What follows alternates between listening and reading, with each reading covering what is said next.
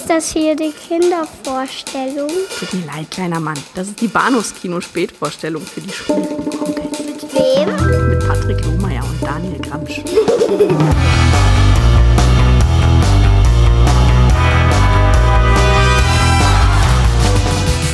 Electric Boogaloo, the ultimate show with Kelly, Ozone, and Turbo. Electric Boogaloo is breakdance too. Guess who? Hi. Electric Boogaloo's action dance, the best you'll get. If you like breakdance when you ain't seen nothing yet. I'll finish you, your friends, and your whole damn neighborhood. This time there is an enemy, so they must unite. Because to say what you believe in, sometimes you must fight. You lost your edge. Try me. Electric Boogaloo's the greatest, nothing can compete. And once you've seen this movie, you'll believe in the beat.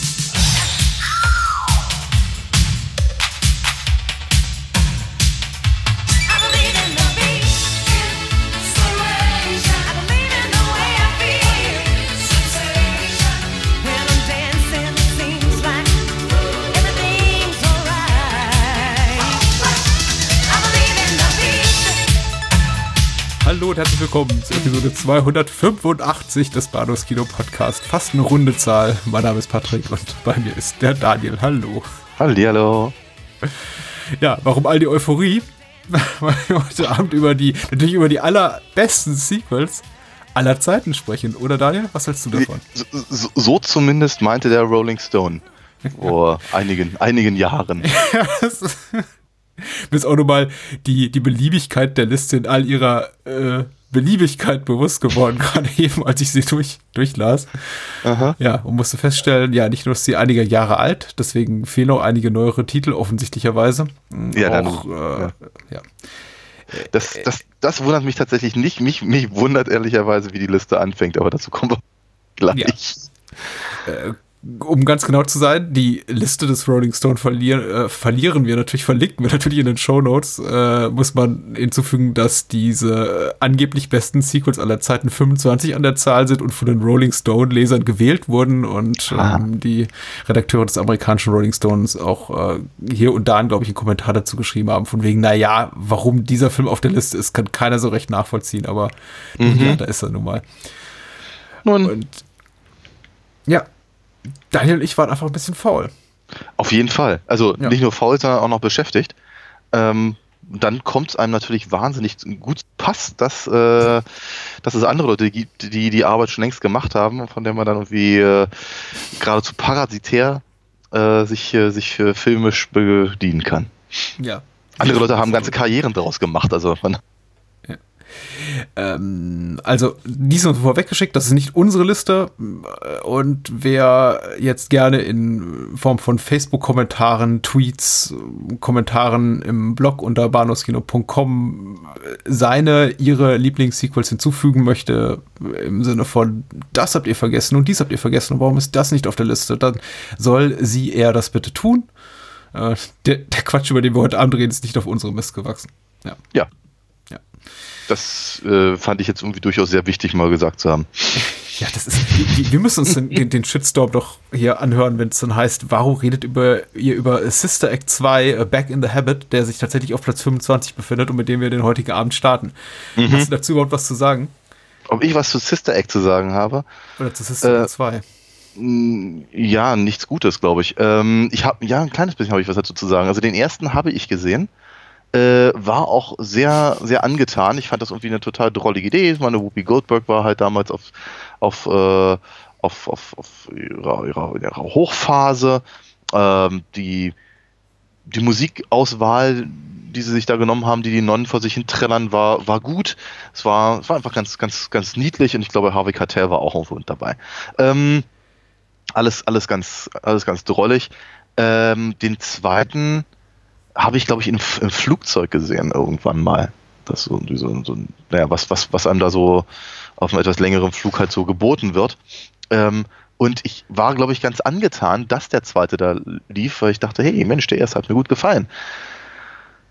Und der zweite hat mir überhaupt nicht gefallen. Also gar nicht, gar nicht. Also so, sowas von dermaßen überhaupt gar nicht, weil ich dachte bei mir, wow, sie machen, also sie, sie, sie, sie machen alles kaputt, was der erste irgendwie aufgebaut hat. Wie das bei Sequels meiner Meinung nach häufig so der Fall ist, oder zumindest mal war. Ähm, echtes, ein echtes Problem, dass ähm, Filmemacher häufig nicht verstehen, warum ihr Film eigentlich Erfolg hatte. Gerade, gerade bei Komödien und dann, dann, dann pumpen sie die, den, den vermeintlich erfolgreichen Humor auf und vergessen irgendwie die, das, das Herz, möchte ich sagen, oder die, die Seele des, des, des ursprünglichen Films. Also Austin Powers ist immer mein, mein, mein, mein Lieblingsbeispiel dafür. Und ich denke, okay, ihr habt nicht verstanden, warum Austin Powers ein Erfolg war. Und nein, es war nicht der Gross-Out-Humor, den ihr dann mit, mit äh, Fat Bastard zelebriert. Das, okay, ihr habt ihr einfach selber, ihr habt euren eigenen Film nicht verstanden. Und entsprechend sehe ich das halt bei Sister Act 2 eben auch so. Sie, das, was sie vorne aufbauen, reißen sie halt irgendwie beim Umdrehen mit dem Arsch wieder ein. Und ähm, ich kann mich ehrlicherweise nicht mal mehr wirklich großartig dran erinnern. Nur, dass Das es mir das- jetzt auch so ein bisschen so. Gen, ge, gen, genau, genau diese Dinge, die ich gerade gesagt habe, sind mir damals durch den Kopf gegangen. Das ist das Einzige, was ich dazu sagen kann. Sehr schön. Ich kann gar nichts dazu sagen. Und in Anbetracht der Tatsache, dass wir noch 24 weitere Filme vor uns haben, belasse ich es auch dabei. Und, Das ist äh, völlig in Ordnung. Lass mal auf Platz 24 gucken. Das erste Sequel, das so in seiner Natur als Sequel für mich so ein bisschen fragwürdig erscheint, ist äh, Liebesgrüße aus Moskau, From Russia with Love, der, ich glaube, zweite James Bond-Film. Ja. Da stellt sich ja mal vorneweg die Frage, sind die Bond-Filme eigentlich Sequels oder stehen die für sich? Aber ich glaube, zum damaligen Zeitpunkt kann man durchaus noch äh, pro, also pro Sequel argumentieren, weil, ne, se- selbe Macher, selber Hauptdarsteller, Hm. Und es gibt, also der Film ist nicht um Kontinuität bemüht im klassischen Sinne eines Sequels, aber ja, ja es gibt Verbindung zum ersten. Mal. Es, ja, ich finde es ich find's schon irgendwie in Ordnung. Man kann, man kann das durchaus als Sequel äh, ähm, bezeichnen, wobei ich ja fast eher immer so das Gefühl habe, dass gerade Liebesgrüße aus Moskau äh, eher der, der, der, der eigentliche Beginn der Reihe ist. Ich glaube, ich habe immer das Gefühl, Dr. No steht, steht sehr für sich Ja. alleine.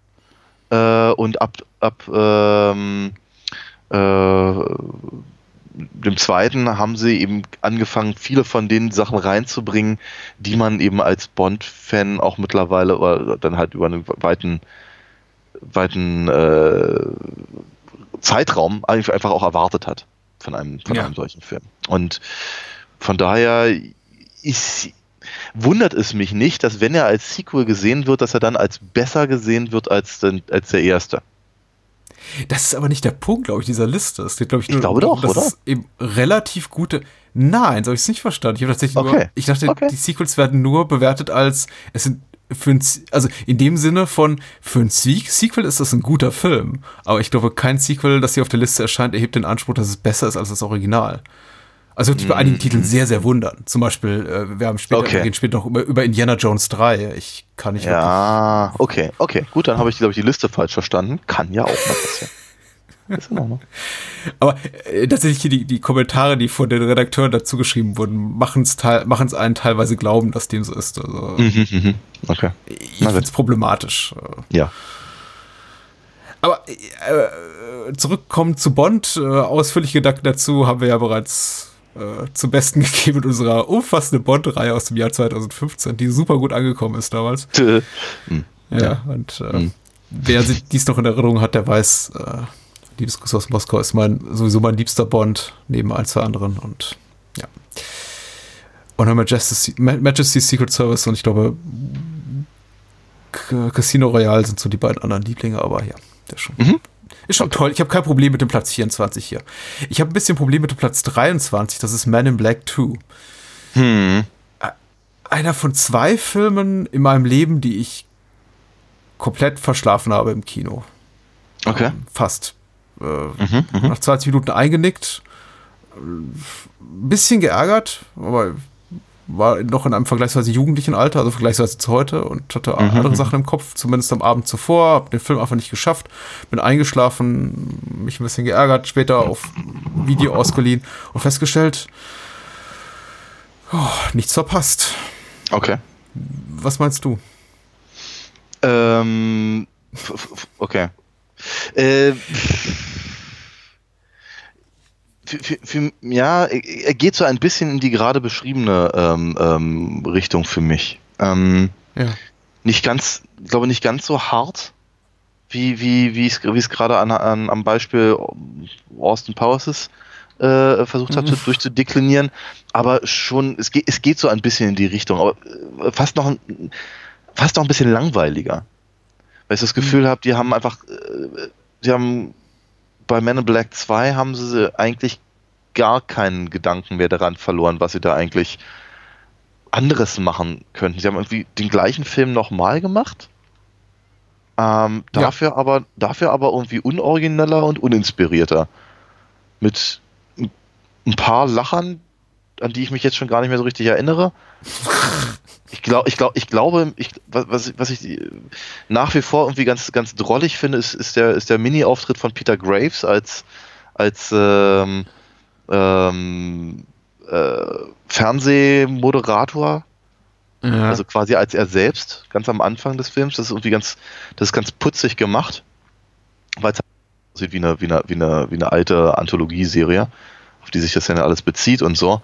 Ähm, ich glaube mich auch damals zumindest für eine Sekunde gefreut zu haben, äh, dass Lara Flynn Boyle mal wieder irgendwie aus der Versenkung ähm,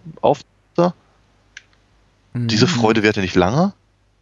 Ähm, Und ja, ansonsten ja, in, inklusive, inklusive des, des, des, des Endwitzes, dass das, das, das Universum ist alles ist, ist ist viel größer als angenommen, Witzes, äh, ist der Film wirklich ziemlich genau das gleiche in Grün. Nichts dazugelernt. Also meine nichts- Erinnerung. Ja. Ja, ja. Meine Erinnerungen reichen auch nicht weit. Ich, ich kann mich noch daran erinnern, dass es wieder ein schreckliches Will Smith Musikvideo gab zu dem Film. Das war aber nicht, nicht gut. Nicht, dass, nicht, dass Man in Black, also der Hip-Hop-Song, wahnsinnig inspiriert gewesen wäre, aber der, der, der Song zu zweit war furchtbar und wurde wirklich Mhm. regelrecht zugeballert. Dann, glaube ich, mit drei oder vier Singles, die alle scheiße klangen. Ja, Lara Flynn Boyle äh, ist einen langen Weg gegangen in den, in den zehn Jahren zwischen äh, Twin Peaks und äh, diesem Film hier. Also, finde ich, gibt eine, äh, so mit ihrer Gruselgestalt, die sie da schon hat, äh, gibt eigentlich einen ganz, ganz, ganz guten Schurken her, rein, rein optisch, aber sie ist eben, ihre Figur ist nervtötend geschrieben und dann Johnny Knoxville als geckiges Alien, auch so eine Zeit, als man Johnny Knoxville plötzlich diesen, diesen MTV äh, Jackass-Typen in, in, in, in, großen Hollywood-Filmen begann zu besetzen. Mhm. Ich weiß auch nicht, also ich, ich, ich möchte jedem mit Anlauf in den Hintern treten, der mitgewirkt hat an, an seiner florierenden Hollywood-Karriere, weil ich, ich kann den Typ nicht ausstehen. Und das sind eben so die Elemente, so die, die kleinen Details, das mag jetzt vielleicht dem Film auch gegenüber gar nicht fair sein. Und vielleicht ist äh, Tommy Lee Jones ganz toll und ich kann mich einfach nicht dran erinnern. Aber das sind so die drei, vier Details, an die ich mich erinnere und die für mich Ja. Äh, aufaddiert eben ergeben, warum ist dieser Film auf dieser Liste. Ja. Egal. Vielleicht ist es auch gleich egal.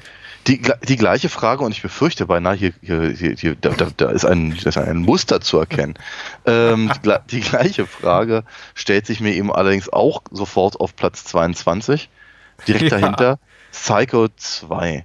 Ähm, ein, ein, ein, ein, ein größeres Fuck you in Richtung Hitchcock kann ich mir ehrlicherweise nicht vorstellen. Das ist wirklich, ich hatte mich dam- damit sehr darauf gefreut, als der irgendwann mal im Fernsehen lief. Ähm, Ja, und okay. war, war im, im, im, im, im höchsten Maße enttäuscht. Äh, ich mag den gar nicht, gar nicht. Also da, da, da mag ich tatsächlich den, den dritten, mag ich dann sogar fast noch lieber, weil der versucht nichts anderes zu sein als ein blöder Slasher. Und Ja. das, das ist zwar, das ist zwar irgendwie der, der ganzen, der ganzen Figur, der ganzen Thematik und dem, dem, dem, dem, dem Hitchcockschen Meisterwerk und der Karriere von Anthony Perkins äh, alles nicht sehr fair gegenüber, aber zumindest habe ich das Gefühl, der, der dritte ist ehrlich. Und der zweite, der, der, der, der, der möchte halt gerne so wahnsinnig durchdacht sein und super clever und, oh, und hier noch, noch eine, eine irrsinnige Offenbarung, die mir ehrlicherweise komplett am Arsch vorbeigeht und auch keinen Sinn ergibt und sagen wir, eher in irgendeiner Seifenoper ähm, ähm, Platz gefunden hätte. Dazu dann eben auch noch dieser, dieser, dieser komische äh, äh, sehr, sehr komischer Ansatz, eben auch tatsächlich alles zu zeigen. Also Ja. wenn, wenn, wenn, der, wenn der äh, äh, wenn, wenn, der, wenn der Dame äh, das, das, das Messer irgendwie quer durch den Hals gerammt wird im, im Kohlenkeller, denke ich mir, äh, ja, nee, das ist, das ist nicht die Art und Weise, wie man mit einer, mit einer filmischen Legende umgeht. Also, Mhm. doof. Einfach wirklich doof und unnötig wie ein Kropf. Also tatsächlich, Ja. ich würde sogar, ich würd sogar, sogar so weit gehen und sagen, Psycho 2 ist einer von diesen Sequels, an die ich als erstes denke, wenn ich an, an, an, an schlechte Remakes von Klassikern denke. Zumal der irgendwie auch 22 Jahre später Ah. gemacht wurde. Also. Ja, ja. Ich glaube, so wie du jetzt über Psycho 2 reden würdest, würde ich über Red Dragon reden, den tollen Brad Ratner-Film.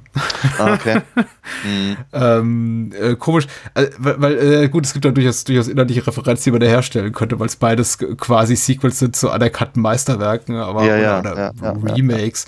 Aber äh, ja, so Punkt. unterschiedlich können Meinungen sein, ob, ob ob gleich hier ähnliche Sachen gemacht werden. Ich finde nämlich Psycho 2 ziemlich toll, ehrlich gesagt. Also äh, toll wäre vielleicht übertrieben, aber ich mag ihn ganz gerne. Ich finde er hat ein, hat recht, recht unterhaltsames Drehbuch mit der mit dem guten Maß an äh, selbstreferenziellem Humor. Mich haben jetzt die brutaleren Szenen nicht so gestört. Ich finde den auch handlungstechnisch, also ich finde den Ansatz überhaupt etwas, ein etwas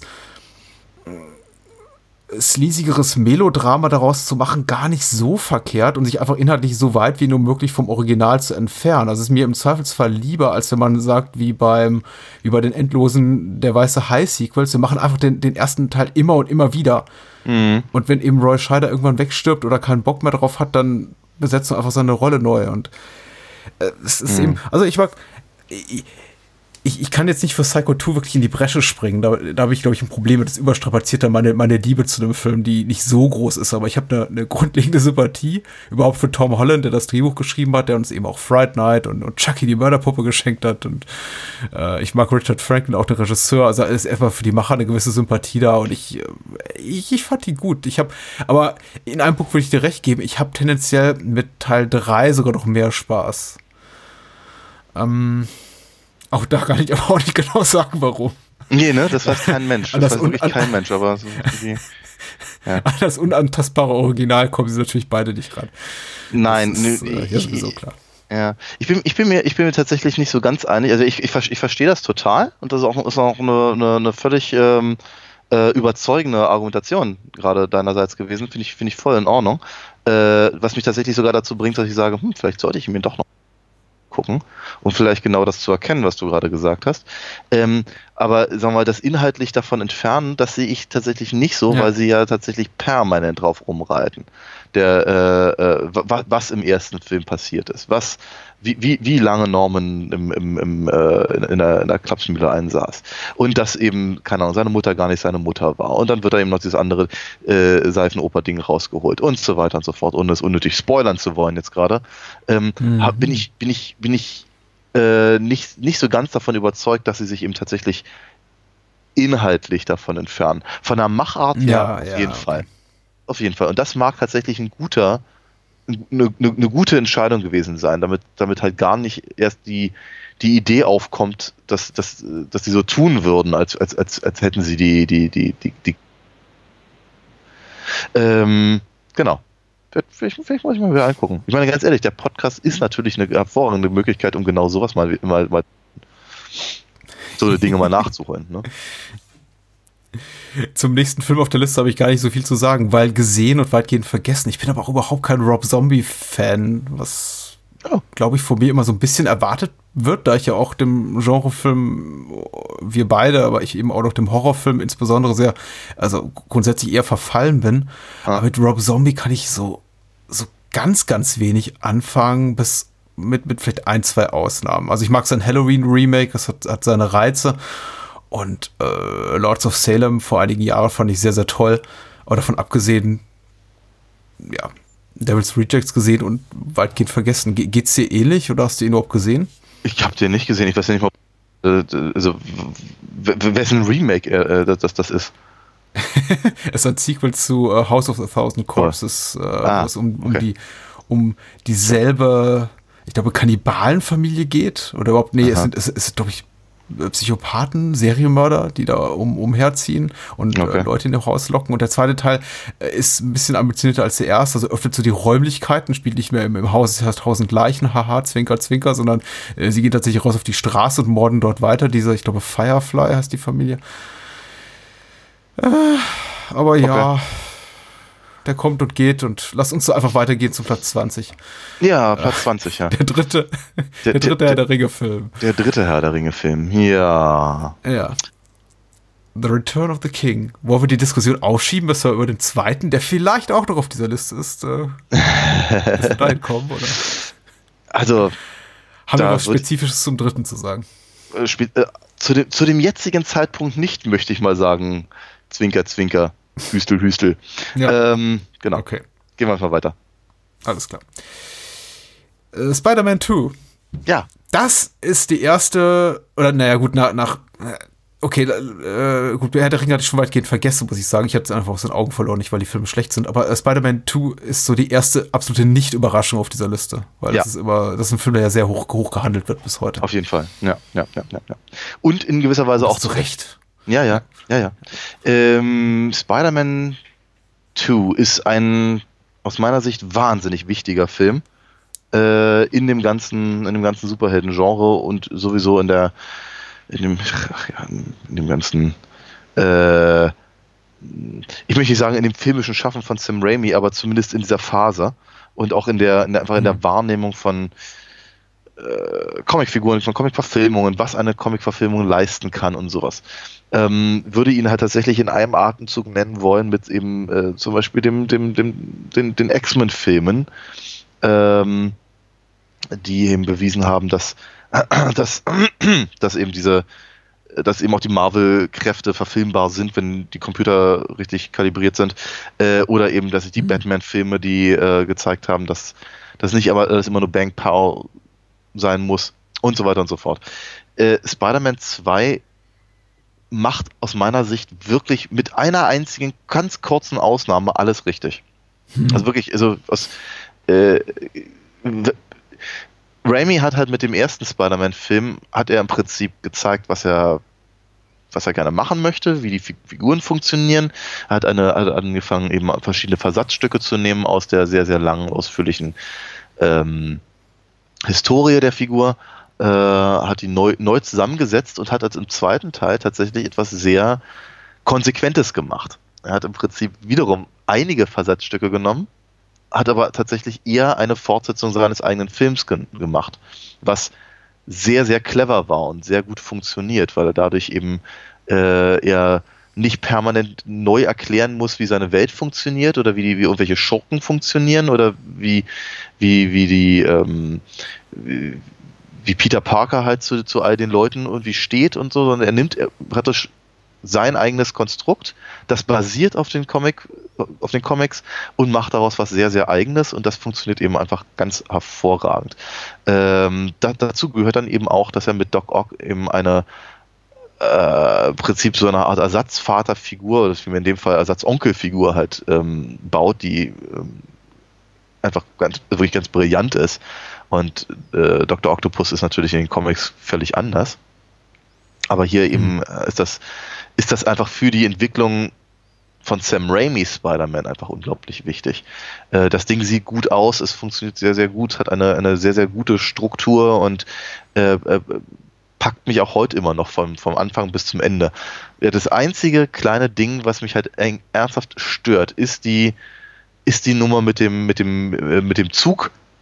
Wenn, wenn, wenn, wenn, wenn Peter den Zug aufhalten muss und äh, äh, die, die, die New Yorker eben sehen, dass halt unter der Maske ja auch nur ein, ein Junge ist und die dann irgendwie auf den, auf den, auf den Händen raustragen und so. Das, ich verstehe, was damit gemeint ist. Und das, ich denke, dass das, das, das geht auch ganz, ganz, ganz direkt an die Faszination der Figur an sich und an dem, an den, an den, äh, an den, an die wichtige Aussage, die halt Spider-Man als, als, als, ähm, als, als Konstrukt macht, äh, Ja. stört mich im Film aber ganz immens.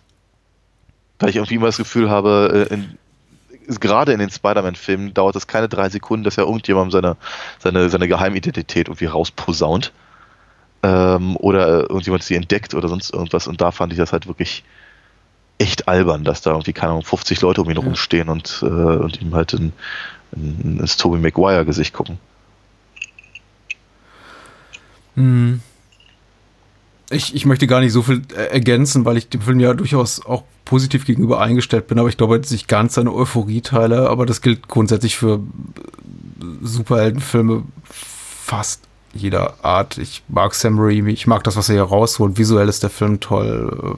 äh, Hat auch zur Abwechslung mal einen guten Danny Elfman-Score, weil es, was ja in den 2000ern auch zunehmend Ja. seltener wird. Aber Ja, ich finde, ich, es ist, ist ein wirklich guter Film. Ich habe hab Spaß gehabt. Er gehorcht immer noch so den klassischen Beats, Plot-Mechanismen der, der, der mei meisten Superheldenfilme, inklusive finde ich das relativ uninspirierten Finales, das äh, dann auch aussieht wie fast überall. Aber ja, gute, gute, gute Schurkenfigur. Ich, äh, ich hatte Spaß dran. Und ähm, ich kann mich daran erinnern, als der Film rauskam, wurde sehr, sehr, sehr, sehr deutlich hervorgehoben von der Presse, dass da eben so diese ganzen Sam Raimi-Ismen drin sind. Also diese, Ja, ja. Die, die, die subjektive Kamera, wenn die klauen von Doc Ock da nach seinem ersten Opfer, der, cool, glaube ich, so, so ein Chirurg ist, äh, da, da Ja. schnappen. Und Das sieht sehr nach Evil Dead aus, ja. War das nicht so im ersten Teil? Ja, war das nicht so im ersten Teil? Nee, nee, nee, da hat er, das hat, Wahrscheinlich das hat nicht, ne? das hat er, hat er sehr auf ein, sagen wir mal, auf ein Mindestmaß runtergekürzt. Ich habe das Gefühl, der erste Film wirkt sehr viel glatt gebügelter. Und äh, ich, ich erinnere mich auch noch, dass ich rausgekommen bin aus dem, aus, aus Spider-Man 2 ähm, und äh, zu meiner, zu meiner Freundin gesagt habe, ist ja, ist ja faszinierend, der kann es ja irgendwie immer noch. Und das sieht ja eben auch aus wie, wie halt Evil Dead 2, ehrlicherweise. Das hat mich schon sehr, sehr angetan. War, war, war ziemlich cool. Skyfall auf Platz 18. Schon wieder ein Ähm, Bond. Ja.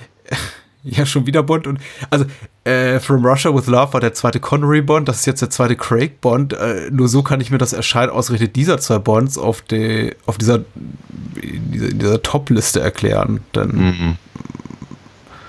Oder vielleicht Nee, einfach, weil Skyfall also- noch relativ frisch in Erinnerung der Wähler war, 2014. Außerdem war es nicht der zweite. Du hast ja recht. Ja, ich weiß. Verdammte Scheiße. ähm, ähm, tralala. äh, vielleicht war es die große Erleichterung, die durch die, die, We'll fix it in post, ja. Mhm. Oder auch nicht. So viel Zeit haben wir gar nicht. Ja, äh, vielleicht war es auch einfach die Erleichterung der, der, ähm, der Bond-Fans zum Rolling Stone Leser, dass sie sagten, ja, nach dem direkten unmittelbaren Sequel zu Ca- Casino Royale, Quantum of Solace, äh, kriegen wir jetzt sowas wie Skyfall, der plötzlich toll aussieht und von einem etablierten Autoregisseur äh, verfilmt wurde und äh, Daniel Craig hat wieder besonders schicke Anzüge und äh, Skyfall ist schon ein schicker Bond. Ich meine, wir haben das Ja. jetzt ausführlich diskutiert anno vor drei Jahren. Ich glaube, ich war, ich, ich glaube, Aber ich bin damals, alte Episode reinhören. Ja genau. Ich glaube, ich, ich glaube, ich bin mit ihm damals ein bisschen zu hart ins Gericht gegangen, wie ich es oft bei den Bond-Filmen gemacht habe. Ich glaube, es hat mich irgendwann geärgert. Ähm, aber äh, nee, tatsächlich. Also von, von also äh, wenn, wenn ich mir nur die bisherigen vier äh, Craig-Bonds angucke, dann ist äh, Skyfall sicherlich äh, auch mein, mein, mein zweitliebster. Ja, immerhin. Ja, ja. Zweitliebster. Mhm. Es Also- war, glaube ich, auch so ein bisschen die Bestätigung für alle, dass, dass das Bond-Franchise noch lebt, also die Marke Bond noch lebt, weil nach Mhm. Quantum of Solace und eben mit, noch mit der relativ frischen Erinnerung an die Dalton und Brosnan-Ära im Kopf, haben, glaube ich, Mhm. auch viele nach, nach Quantum gedacht, okay, ja, das war's dann jetzt wohl mal wieder. Mhm. ja, ja, sicherlich. Und hey, Nee, war es nicht. Das dauert dann noch zwei Jahre länger oder so. Ähm, ja, keine Ahnung. Ich, meine, ich, ich finde es, ich finde ich, ich finde, vielleicht an diesem Punkt gesagt, ich finde diese, vielleicht auch daher meine, meine leichte Verwirrung vorhin, ich finde die, ähm, äh, die Notwendigkeit dieser Liste etwas, etwas fragwürdig. Äh, also, wenn ich, naja, wenn ich einfach nur sage, okay, ein, ein, jetzt, jetzt, jetzt stelle ich mal eine Liste auf von, von Sequels, die mir gut gefallen haben, ist das relativ aussagelos, Ja, habe ich so das genau. Gefühl. Ja, Wenn ich sage, genau das, wie diese ganze Episode. ja, ja, du, hey, wir quatschen immerhin. Das kann ja grundsätzlich nicht aussagelos sein. Ähm, nein, aber ich meine, wenn ich sage, hey, ich gucke mir an, welche, ähm, welche Sequels vielleicht sogar tatsächlich besser sind als, als der erste, dann wird es nämlich auf einmal interessant. Da kann man sich über solche, solche Dinge etwas genauer auseinandersetzen, denke ich mir. Ähm, einfach nur zu sagen, ja, aus 22 Bond-Filmen finde ich zwei so gut, dass ich ihm, dass ich genug äh, Stimmen gebe, um sie auf diese Liste zu bringen. So, ja, ich finde das halt wirklich echt. Naja, bitte. Was ist denn auf Platz 17? Aber sind wir nun? Ja, da, da sind Ja. wir. Wir müssen was draus machen. Zwei. Ja, zurück in die Zukunft 2. Ach du Scheiße. Na gut. Ähm, Ich lasse den Vortrag. da. Ja, da. Ja, der Film ist da. Also Zurück in die Zukunft 2 fällt, ich versuche mir nur noch mal daran zurückzuerinnern, äh, daran zurückzuerinnern, was wir da vor drei, vier Jahren beredet haben. Das war auch das letzte Mal, dass ich den Film sah. Äh, Fällt für mich so ein bisschen in die Kategorie, hätte eben schlimmer sein können. Äh, ist total in Ordnung. Streckenweise. Bringt ein paar eigene Ideen mit. Äh, Ich meine, wir haben damals den, den, den Zynismus, der dem Film durchaus anhaftet, äh, kritisiert und das zu Ja. Recht. Ja. Es wirkt natürlich heute ein bisschen äh, prophetischer, Ganze, das Ganze im Zeitalter von Trump. Wir haben ihn äh, deutlich, deutlich vor der Trump-Ära äh, besprochen und dachten, Ja. ach, sieht Biff aber lustig aus.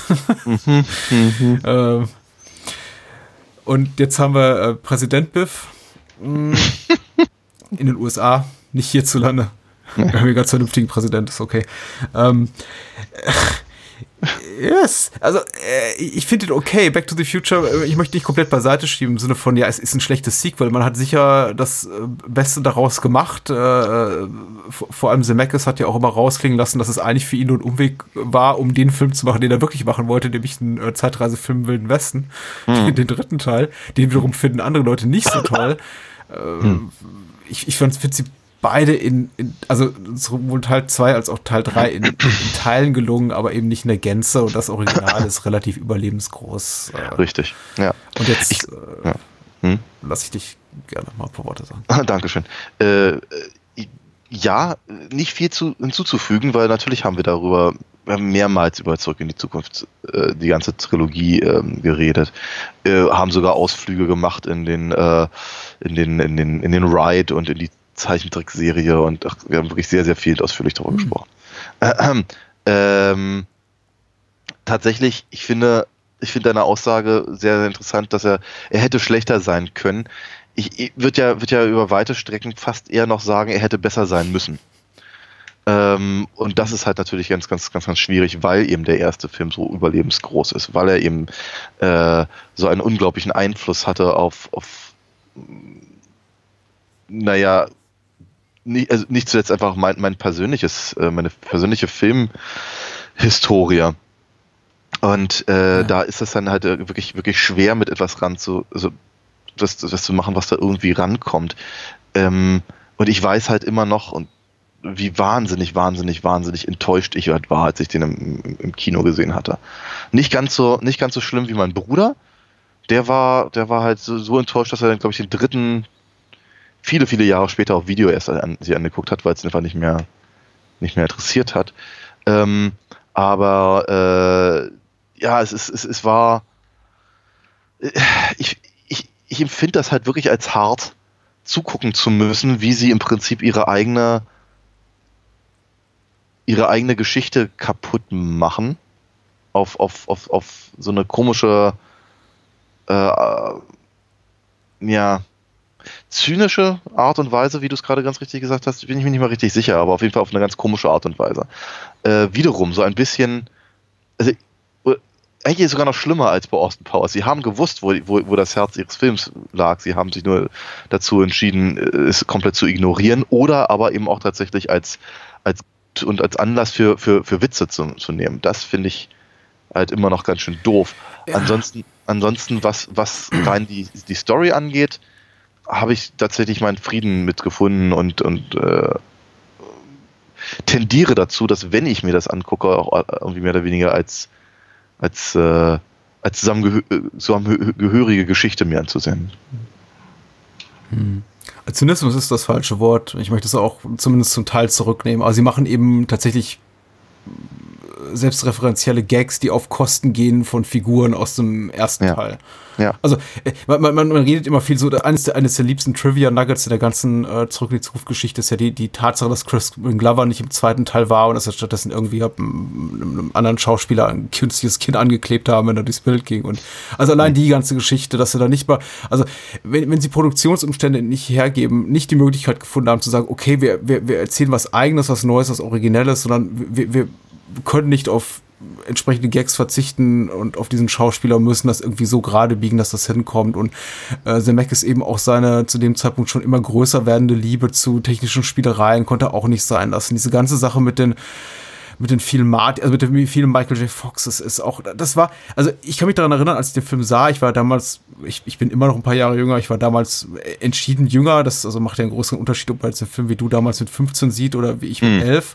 Das, das macht klar. auf jeden Fall was aus, war, glaube ich, noch ein bisschen empfänglicher für diese Art von Taschenspielertricks, aber ja, ich kann mich eben daran erinnern, dass ich das relativ toll fand. So, oh, Michael J. Fox reicht sich selber den Teller Nudeln oder den Apfel, oder ich habe es nicht mehr im Detail im Kopf.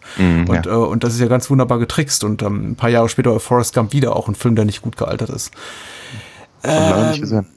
Aber mittlerweile wirkt das eben so, ja, ja reizlos. Es wirkt reizlos. Es wirkt eben wie, wie eine Ansammlung guter Ideen. Als hätte, als hätte es damals äh, schon Messaging Boards gegeben. Es äh, hätte, würde es so wirken, als hätte Zemeckis ein paar Jahre einfach ähm, Postings und, und Ideen aus dem Fandom gelesen, vielleicht noch irgendwie Fanfiction und, und, und lustige Gags über Ma Marty und seine Familie und dann ein paar Jahre später gesagt, okay, jetzt packen wir die alle in einen Film und versuchen den irgendwie auch noch schlüssig in, in, in eine schlüssig erzählte Geschichte zu verpacken.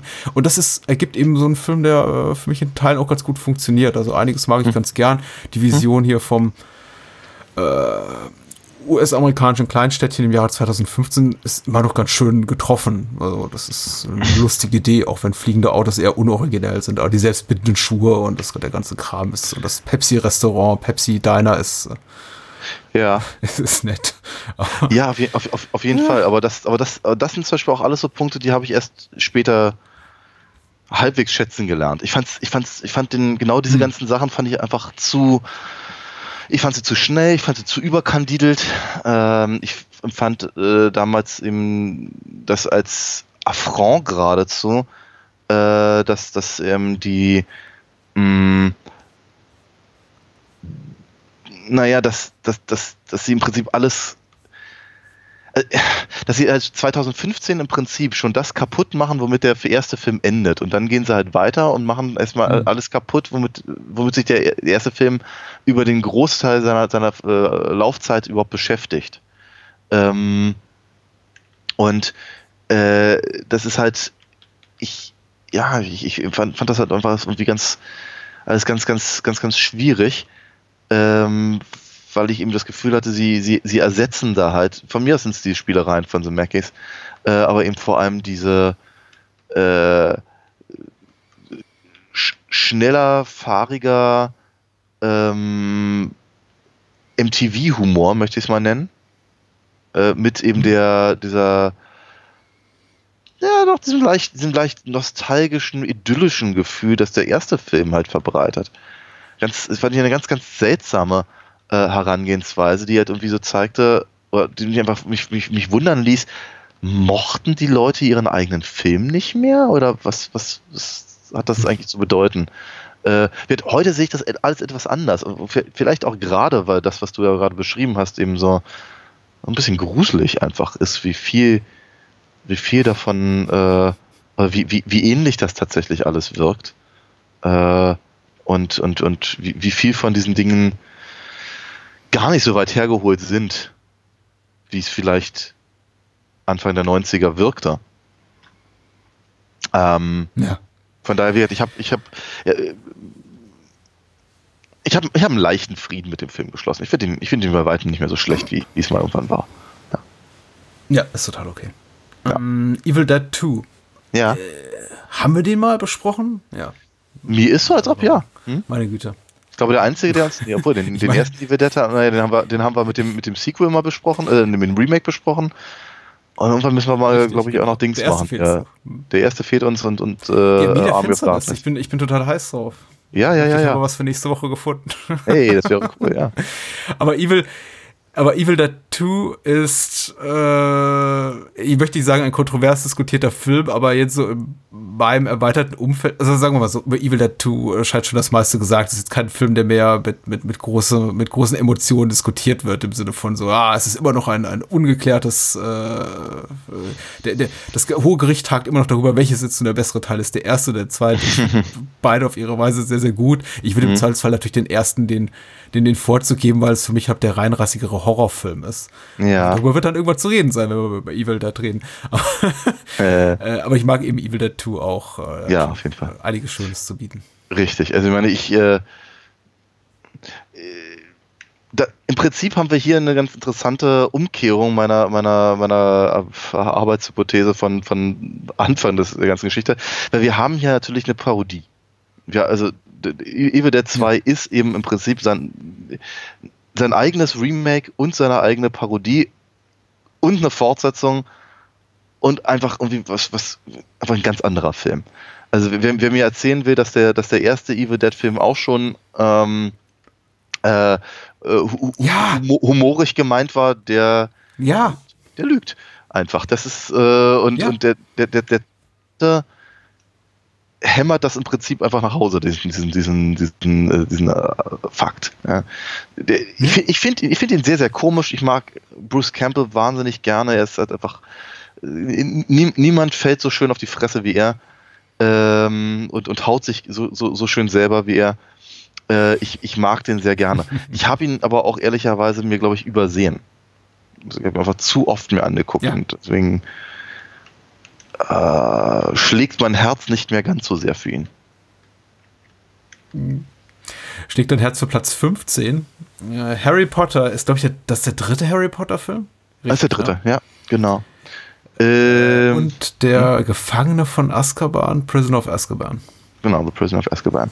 Äh, ja, Hm? sehr. Ich bin ein großer Harry Potter. Ich, ich, ich mag das alles sehr gerne. Ähm, der dritte Film hat für mich einen gewissen Stellenwert, ein- einfach deswegen, weil es der erste war, den ich im Kino gesehen habe.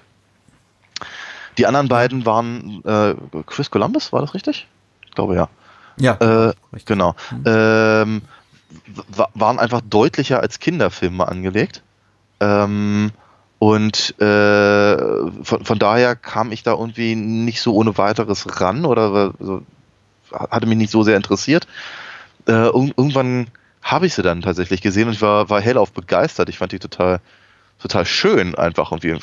Das ist, hat, tra traf, traf einen Nerv bei mir. Äh, fing dann an, auch die Bücher zu lesen. Also tatsächlich genau in der Reihenfolge. Und als ich den, das dritte las, kam der dritte auch gerade ins Kino. Also es passte irgendwie ganz gut.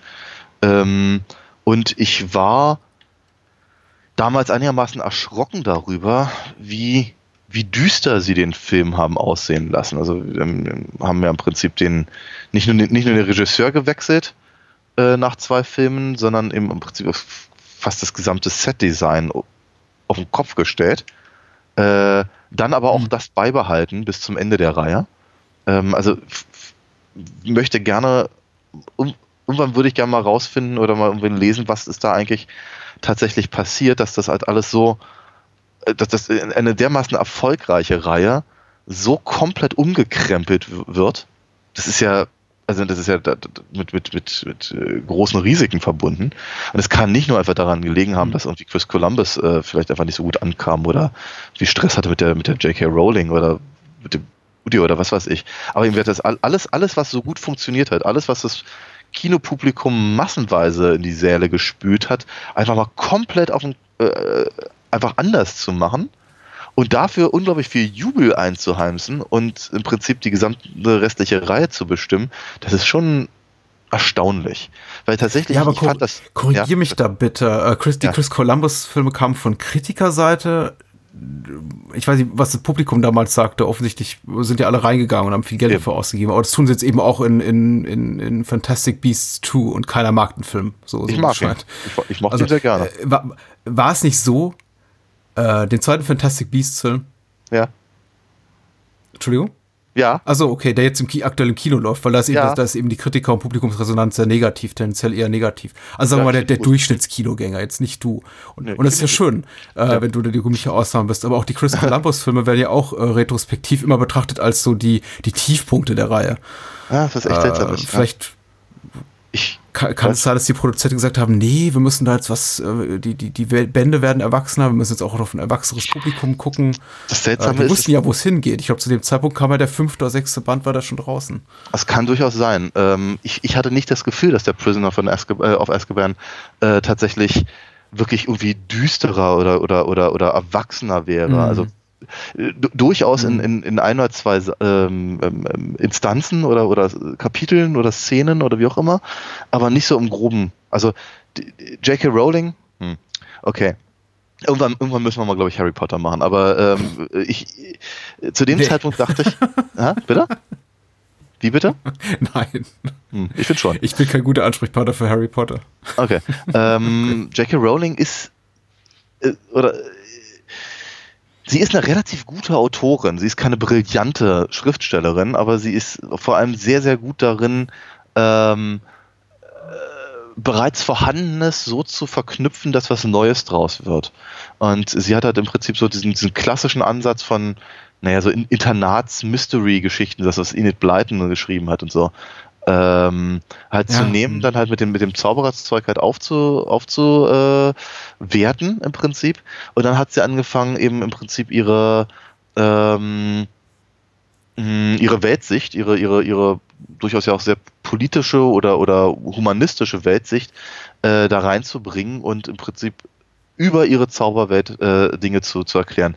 Was sehr clever ist und was sie sehr, sehr gut macht. Ähm, und ich weiß nicht genau, inwieweit die, die, die, die Filme das in irgendeiner Form beeinflusst haben. Ich mag die Fil- Verfilmungen allesamt eigentlich ganz gerne, weil ich sie als äh, Ergänzungen sehe. Ich bin mir, ich bin mir so rein, rein von der Adaptionstheorie her bin ich mir nicht so richtig einig. Ähm, dafür finde ich sie ab und an etwas zu unoriginell. Ähm, aber sie ergänzen sie ganz gut, die, die, die, ähm, die Bücher. Und andersrum. Ja. Beim Prisoner of Azkaban habe ich halt verschiedene größere Probleme, weil ich das Gefühl habe, äh, der Film lässt so viel raus, dass es mir heute, nachdem ich das Buch gelesen habe, den Film, also mehrmals gelesen habe, das Buch, äh, den, den Film mehrmals gesehen habe, ich mir echt die Frage stelle, wie habe ich diesen Film verstehen können, als ich ihn das erste Mal gesehen habe, wo ich halt noch mittendrin im Buch war. Es sind einfach so, so, so viele Dinge drin, die einfach nicht verständlich sind. Es hat ein relativ schlechtes Drehbuch, das Ding. Da, da werden Dinge referenziert, die halt vor, vorher nie stattgefunden haben in dem filmischen Universum. Das ist schwierig. Ähm, Ansonsten sieht er sehr, sehr gut aus und ich finde, er funktioniert auch sehr gut. Er ist relativ gruselig. Ähm, und vielleicht, vielleicht auf der Basis kann ich verstehen, warum halt mit dem Film, sagen wir mal, die wirkliche Harry Potter Mania angefangen hat, richtig, ähm, also zumindest auf die Filme bezogen, richtig an, an Schwung zu, zu äh, an Fahrt aufzunehmen, vielmehr. Ich finde ihn, ich finde ihn tatsächlich nicht so brillant. Interessant. Hm? Interessant.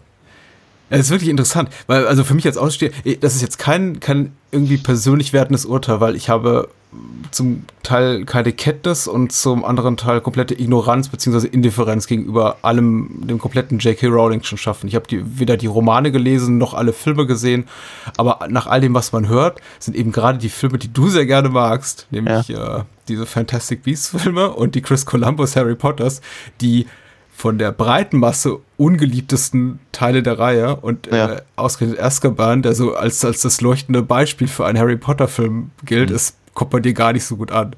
Und Nee. ich finde auch diese Diskrepanz zwischen dem Massengeschmack und deinem Geschmack hier einfach interessant. Und ich sage, das ist einfach nur so äh, objektiv, so objektiv wie es mir möglich ist, feststellend. Nicht irgendwie wertend. Einfach nur interessant Ja, in dem Fall. Ja. Man Also- ist so. Ja, natürlich, klar. Äh, ich finde ich finde es aber auch gar nicht, äh, ich finde es aber auch gar nicht, gar nicht schlimm, weil ganz ehrlich, wenn ich mir, wenn ich mir den Massengeschmack so Nee, angucke, so dann möchte ich nicht Teil davon sein. Danke. ja, das. Äh Auf Platz 14 ein Film, über den wir, äh, oder beziehungsweise ich viel mehr zu sagen hätte, wenn wir es nicht bereits getan, Getan hätten, letztes genau. Jahr. In der Tat. Äh, Ja. Einer der schönsten Doppelfolgen, die wir je hatten. Also der äh, kurze Anekdote, nicht über Schweigen der Lämmer, weil über den will ich nicht reden, das haben wir bereits, aber über, über unsere Doppelepisode. Und zwar fragte mich äh, Thomas vom wunderbaren Podcast Schöner Denken für ihre Jubiläumsepisode, die haben demnächst die tausendste und dafür hat er ein kleines Interview mit mir gemacht. Hat er gesagt, was ist so, was ist so die Episode, die du uns auch äh, noch nicht Bahnhofskino-Hörern empfehlen würdest, so mal in euer Format so reinzuführen. Und ich da hab, hab ihm geantwortet, ich glaube, Zipperface und Schweigen der Lämmer ist so, ist so die Art von, von Combo, die wir hier am meisten schätzen, nämlich Ja. äh, Kunst mit Schlock. Und ähm, ja, Schön, ja. So viel gut, dazu. Gut, gut getroffen. Äh, etwas, etwas verwirrt mich tatsächlich diese, diese äh, Positionierung, also nicht, Ja. nicht Platz 14, sondern auf der Liste. Hm. ich denke mir, okay, Se Sequel? Wo, wo, wozu? Also, nee. In Buchform? Ja, natürlich. Aber äh, rein, rein filmisch gesehen empfinde ich das Schweigen der Lämmer doch als sehr, sehr, sehr, sehr schwierig als Sequel zu sehen von äh, ähm, Manhunter. Manhunter, ja. Also ernsthaft, ja, nur, nur, nur weil, weil, weil, äh, was, was, Brian Cox? Nee. Ja, Jetzt, genau. Ja. Äh, ähm, ähm, äh, au- auch mal im Abspann Hannibal Lecter genannt wurde und dann falsch geschrieben, ist für mich kein, ist für mich kein Grund, äh, das als Sequel hier aufzuzählen. Ja. Also wirklich nicht. es erklärt auch, glaube ich, die relativ niedrige Positionierung, weil ich denke, Ja. die, die Leser, wer auch immer dort abgestimmt hat, die dort teilnahmen an dieser Umfrage, haben eben auch so gedacht. Und nur so kann ich mir eben auch erklären, dass der Film hinter einigen anderen Titeln erscheint, die dort durch deutlich, deutlich weniger Prominenz genießen. Ich glaube, geht es Ja. ja einfach, wäre das hier eine Liste der besten Thriller aller Zeiten, wäre wahrscheinlich Schweigen der Lämmer in der Top 5. Vermutlich. Zu Recht auch. Mal- Ja. mu- Muss, ja, vielleicht zu Recht. Äh, ich finde es auch gar nicht merkwürdig. Also ich glaube nicht, dass 1990 irgendjemand schrie, wir wollen ein Sequel zu Manhunter, den Michael Mann-Film, der zwar ganz toll ist, den aber niemand gesehen hat damals. also, ja. ja, in der Tat. Ja, ja. Platz 13, Before Sunset, ein äh, Sequel zu Before Sunrise. Ja. Tatsächlich. Genau, Richard Linklater mit äh, Ethan Hawke und Julie Delpy.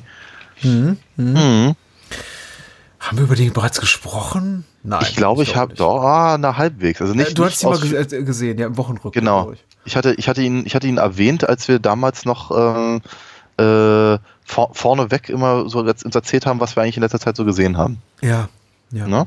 Und in der, in der Phase hatte ich irgendwann äh, die, naja, also bis, bis dato drei Filme um halt dieses Pärchen, gespielt von eben, wie gesagt, Ethan Hawke und Julie Delpy, äh, von, von Richard Linklater gedreht, äh, mehr oder weniger hintereinander weggeguckt und äh, dann, dann, dann mal drüber gesprochen. Genau. So, insofern hatten wir den schon mal. Wie heißt der dritte Teil? Ähm, Nicht Before Dawn oder so. Nee, nee, ich glaube, das, Before- das ich, ich, glaube, ich, glaube, das war, das war, ich glaube, das waren Bella und Edward, oder? Ähm, Jetzt frag Ähm, ich nicht, ob wir darüber reden im nächsten nein, Podcast, weil um da muss ich wieder enttäuschen. Äh, Ehrlicherweise auch darüber könnte ich reden, aber ich mag nicht. Also definitiv gar nicht. Nee, nee. Ähm, Ja. Nee, Ich- äh, ich- ja, wer ist der? After, After, After Midnight oder sowas, oder? Nein. Äh. Before Midnight? Ich glaube dir alles. Ich glaube Before Midnight. Ja, klingt gut. Ja. ja. Ich finde dir alle mehr oder weniger gelungen. Also tatsächlich hat mich äh, Before Sunrise bei seinem erstmaligen Erscheinen, das muss so Mitte der 90er gewesen sein, ne? Ja.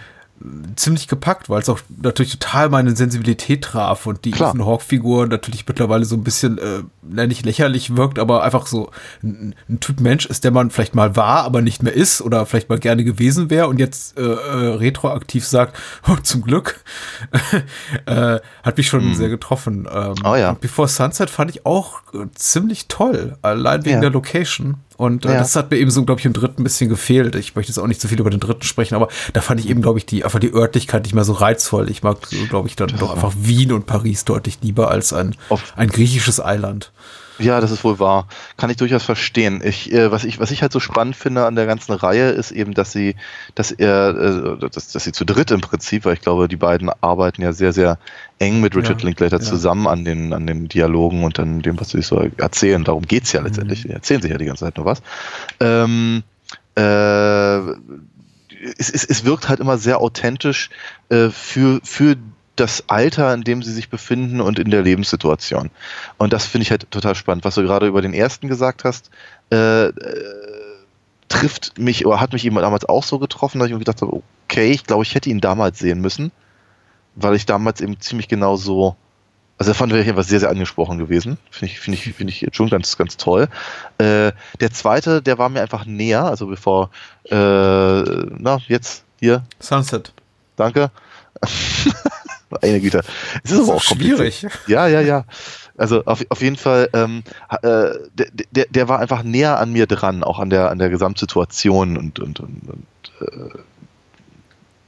äh, eher, eher als, als, als mittlerweile erfolgreicher Schriftsteller, der basierend auf, sein, auf, der, auf der Geschichte des ersten Films einen Bestseller Mhm. geschrieben hat, äh, aber ja eben zu der, zu der Frau zurückgegangen ist, ähm, die ja so im, schon im, im, ersten Film so im Hintergrund lungerte und äh, wird, hat also geheiratet, hat ein, hat ein Kind und ist aber irgendwie sehr unzufrieden und trifft jetzt eben im Prinzip die Entscheidung, die er vermutlich ein paar Jahre vorher hätte treffen können, äh, nein, sollen, aber noch nicht konnte.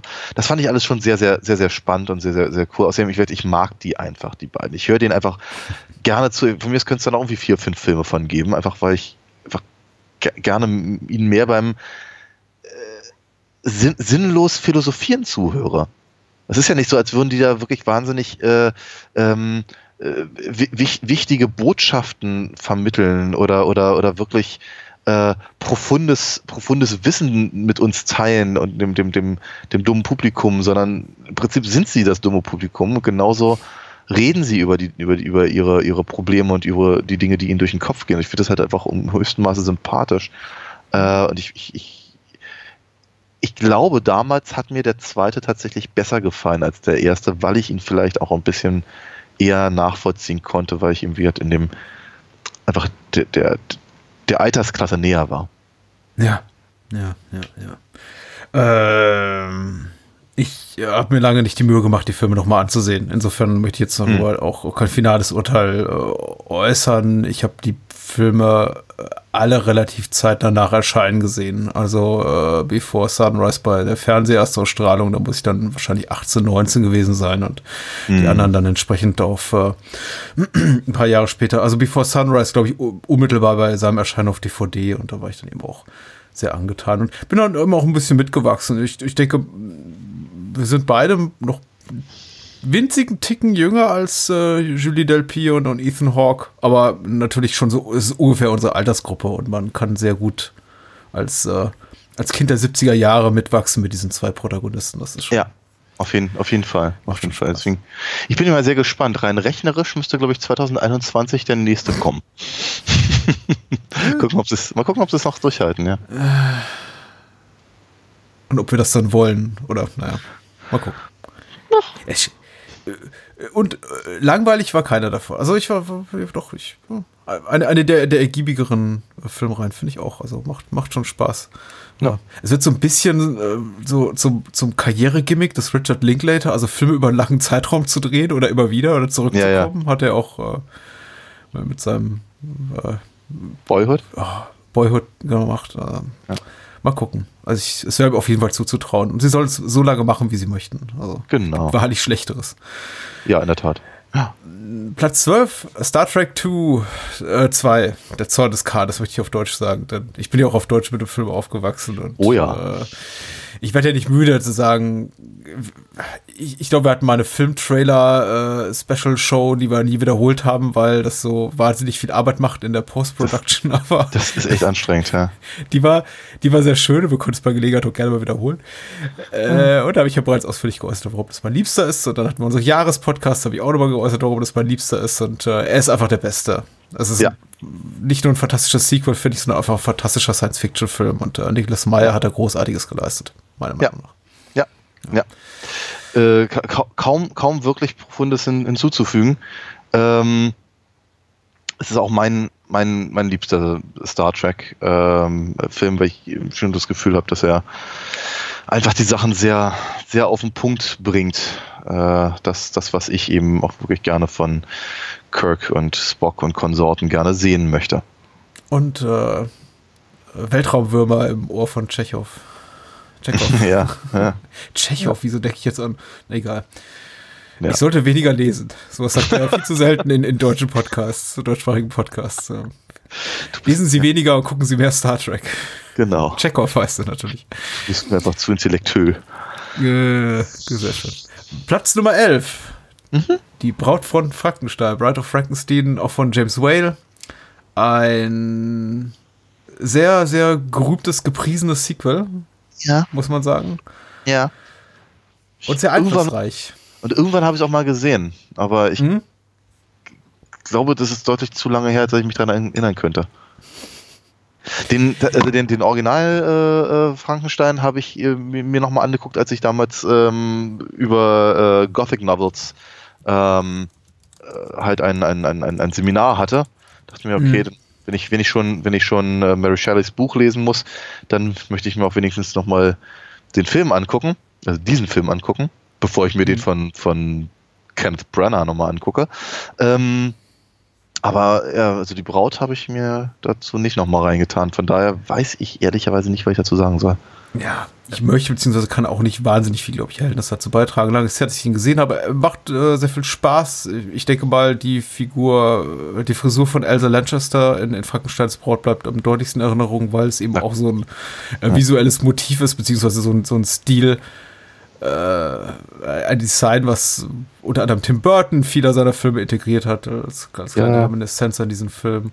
Und James Klar. Whale ist überhaupt ein, toller Filmemacher. Meine, meine über alles geliebte Rocky, Rocky Horror Picture Show hat natürlich auch, kommt natürlich auch nicht aus ohne, ohne Bright-Referenz. Gucken wir weiter auf der Liste. Ach nein, erstmal sollte man vielleicht erwähnen, wo man uns findet. Es ist so, so glaube ich, ein dramaturgisch sinnvoller Punkt, so jetzt vor den Top Ten zu sagen, Ja. weißt du was, alidafox.de ist eine gute Adresse und überhaupt, da gibt's gute Comics, über die du vielleicht ein, zwei Worte verlieren könntest. Oh, gerne, gerne. Ich meine, es passt natürlich auch gleich, wenn, wenn wir in, direkt in die Top 10 gehen. Ich meine, das, ich, man, man wird es hören. Ähm, genau, meine, meine Comicreihe Alina Fox äh, gibt es eben auch im Internet. Ähm, momentan vor allem als Shop und nicht unbedingt zum, zum, äh, äh, zum, zum Online-Lesen. Das kann man dann auf dem, auf dem Comicwerk machen. Oder comicwerk.de. Ähm, aber wie gesagt, wenn, wenn, einer, wenn einer gerne ein paar Hefte hätte, die er auch gerne von mir signiert haben wollen würde, ich meine, jetzt so kurz vor Weihnachten würde sich das vielleicht sogar anbieten, dann bitte gerne mich anschreiben oder den Shop benutzen auf adinafox.de. Du machst ja auch noch ein paar andere Sachen, außer nur mit mir zu quatschen. Was denn zum Beispiel? Ja, aber das Wichtigste ist mir natürlich, mit dir zu quatschen. Ähm, die anderen Sachen, die nebenbei laufen, sind schön. Und auch hörenswert, wie ich finde, das ist zum Beispiel die Bahnhofs Kino Extended Edition, ein Spin-off-Podcast, der inhaltlich gar nicht so weit weg ist von diesem hier. Wir reden auch viel über Schlock und Sleaze, aber eben auch über die feinen Künste, machen unter anderem eben auch äh, TV-Recaps und äh, Audiokommentare und lustige Dinge. Zum Zweiten äh, habe ich kürzlich mit mir allein geredet und ich würde darum bitten, dass man diese Veröffentlichung unterstützt, denn es steckt viel Arbeit drin. Ob das Ganze dann gut geworden ist, das liegt natürlich bei den Hörern oder Käufern dieser äh, Blu-ray. Und zwar habe ich einen Audiokommentar eingesprochen zu Mandy. Das ist eine relativ brotlose Kunst und lebt überwiegend davon, dass ihr jetzt sagt, hey, Kochfilm oder andere tolle deutsche Labels oder Verleiher, lasst den Patrick doch sowas häufiger machen und vielleicht reicht ihm auch noch ein Butterbrot für sowas rüber. Und äh, kauft Mandy heute einen Audiokommentar und wenn ihr gutes Feedback habt, teilt's mit mir und teilt's auch mit dem Label und teilt's mit euren Freunden und ähm, dann gibt's vielleicht sowas häufiger und äh, da das leider nicht meine Familie ernährt, äh, kann man für diesen Podcast und auch für die Familienkasse auch noch spenden unter paypal.me slash Bahnhofskino. Und damit war mein Werbeblock heute ziemlich dick, aber das muss eben auch mal sein. Nächste Woche wird, er- wird er zurückgefahren. Und bis dahin kann man sich vielleicht einfach auf paypal.me slash Bahnhofskino rumschla rum, rumschlagen und sagen, hey, ich werde mal einen Euro los oder fünf, weil ähm, ich glaube, PayPal nimmt so viel Gebühren, dass von einem Euro noch genau 60 Cent übrig bleiben. Also. Man schickt es Ansonsten schreib mich an für eine Bankverbindung. Aber viel, viel wichtiger finde ich, wie finden deine Comics in unserem Platz 10 über? Na, das ist äh, einfach mal ganz, ganz, ganz einfach. Das ist eine, eine große Inspirationsquelle meinerseits gewesen, immer schon und äh, fü- fügt sich da eben einfach nahtlos ein. Äh, Indiana Jones ähm, und der letzte Kreuzzug auf dem, auf dem, auf dem zehnten Platz. Über den haben wir auch schon mal gesprochen, Ja. ähm, weil wir das, das große Glück hatten, ihn im Kino sehen zu dürfen. Ähm, bei, einer, bei einer kleinen Privatvorstellung, das war irgendwie sehr, sehr, sehr, sehr nett. Haben das gleich dann auch nochmal gemacht mit, äh, äh, mit, mit, mit dem, mit dem ähm, Jäger des verlorenen Schatzes. Warst du dabei? Weiß ich gar nicht mehr so genau. Ja. Auf, jeden, auf jeden Fall äh, ähm, auch nochmal mit dem Tempel des Todes. Ähm, für mich war der erste, also wird und natürlich wird große Inspirationsquelle meine Comics äh, vers versuche ich immer so ein kleines bisschen für Leute, die es nicht wissen, zu be beschreiben als Mischung aus ja aus Mission Impossible und aus Indiana Jones. Ähm, und genau, für mich war der der dritte der erste. Ich habe die anderen erst danach gesehen. Den dritten Ja. äh, habe ich im Kino gesehen. Ich war alt genug. Von den anderen, die anderen kannte ich nur vom Hören sagen. Ich meine, äh, Harrison Ford war natürlich einfach ein großer Hate für mich durch Han Solo. Äh, äh, die anderen Filme habe ich irgendwie nicht so richtig wahrgenommen. Ich kannte sie dann aus der Mad-Parodie ähm, und war einigermaßen heiß drauf, das dann eben auch, also zumindest dann den dritten zu sehen. Ähm, und habe ich, habe ich getan. War ich, war ich sehr angetan von, fand ich total toll. Entsprechend enttäuscht war ich das erste Mal, als ich dann die, die anderen Filme gesehen hatte, weil die ja dann doch ein bisschen anders sind, alles in allem. Ähm, und ich dachte halt irgendwie, dass der dritte äh, ja mehr oder weniger das, das, das, das, das Größte in, in puncto Abenteuer ist seit der Erfindung von ja, was geschnitten Brot oder so. Ähm, Sehe ich heute auch etwas anders, muss ich ganz ehrlich gestehen. Aber wir haben ja darüber auch lang und breit und ausführlich gesprochen. Ja, äh, der dritte wird für meinen Geschmack viel zu hoch gehandelt. Ich finde, es ist kein schlechter Film, aber er ist eben auch, er ist, er ist sehr gimmicky. Äh, Das haben wir, wie gesagt, bereits im Detail diskutiert, insbesondere ab im, im, im Prolog. Das ist äh, für mich über, über meine Geduld überstrapazierend, selbstreferenziell. Hat schöne Momente, aber dieses ganze, äh, sagen wir mal so, ähm, äh, die, die, den, den, den eigenen Mythos so sehr und offensichtlich zu preisen, wie es eben der dritte Teil von Indiana Jones tut, das fand ich tat dem Film insgesamt nicht gut. Und äh, ich mag, mag, mag Sean Connery sehr gerne, aber äh, ich, ich denke mal, also ich, ich, ich habe kurz bevor wir äh, angefangen haben, äh, uns an dieser Liste abzuarbe abzuarbeiten, gerade bin ich bei, also gerade bei, bei Platz 10 bin ich hängen geblieben, habe versucht, kann, kann ich, kann ich da hängen geblieben, habe mich gefragt, kann ich zu irgendwas beitragen, was ich nicht bereits hier im Podcast bei an, an irgendeiner anderen Stelle gesagt habe. Ja. Und mir ist nur der eine Punkt eingefallen, nämlich, dass ich vermutlich, glaube ich, dass meine Präferenz, also mein Ranking, persönliches Ranking der Indiana Jones Filme, die, das ist in der Chronologie ihres Erscheinens. Nämlich ist wahrscheinlich mein, mein liebster ist der erste, dann kommt der zweite, dann kommt der dritte und der vierte. Ja. Ja. Ähm, ist interessant, ja. Ja. Ich bin, ich der bin zweite nicht erfährt, er hat- kriegt, kriegt glaube ich, ein bisschen zu wenig Liebe für meinen Geschmack. Also. Ja, ich, ich, ich glaube zu Recht. Ähm, muss aber auch sagen, ich glaube, dadurch, dass ich den, den, den dritten so toll fand früher und Mhm. äh, ähm, ich den eben auch so oft gesehen habe und wir uns dann auch so ausführlich darüber unterhalten haben und auch ehrlicherweise ja mehrmals. Wir haben ja auch über das Jahr äh, 89 gesprochen und wir haben über, ähm, haben ja auch immer gerne mal wieder erwähnt, wenn wir über die anderen Filme gesprochen haben. Ähm, ich glaube, bei mir hält sich jetzt das mittlerweile auch stark in Grenzen. Ich glaube, ich würde noch nicht so weit gehen wie du, ich arbeite dran. Aber äh, ich würde ich würd die, würd die Chronolo chronologische Reihenfolge noch nicht ganz so präferieren. präf- präferieren. Ähm, das ist. Da, da- dafür, dafür mag ich den, den dritten doch noch zu, zu gerne und habe zu viel Probleme mit dem zweiten. Ähm, aber, aber ich, äh, ich, ich arbeite dran. Es, es, es, es, es, rückt, es rückt näher. Äh, Platz Nummer 9 ist für mich jetzt eher ein Gag. Äh, ich denke, weil die meisten Leute einfach den Titel Ja, haben. natürlich. Zumindest die meisten US-Amerikaner denken, ha, was für ein lustiger Gag, lass uns den nochmal da reinwählen. Ja, Warum der hier erscheint, keine Ahnung. Es ist Breaking 2, Electric Boogaloo. Ja, ja. Hast du den gesehen? Nee, äh, oder wenn, dann ist es Jahrhunderte her. Also so, so Ja. lange her, dass es schon gar nicht mehr war. Na, ich habe die beiden Breaking-Filme gesehen. Äh, der zweite erschien relativ kurze Zeit nach dem ersten. Das ist eigentlich auch ein weitgehenden, also einfach nur eine Kopie des, des ersten Teils, die qualitativ vielleicht leicht schlechter ist. Ich glaube, die meisten Menschen ihn aber einfach lieben für, für ihre, für seinen eher, eher, eher blöden Titel, der auch x-fach äh, parodiert wurde.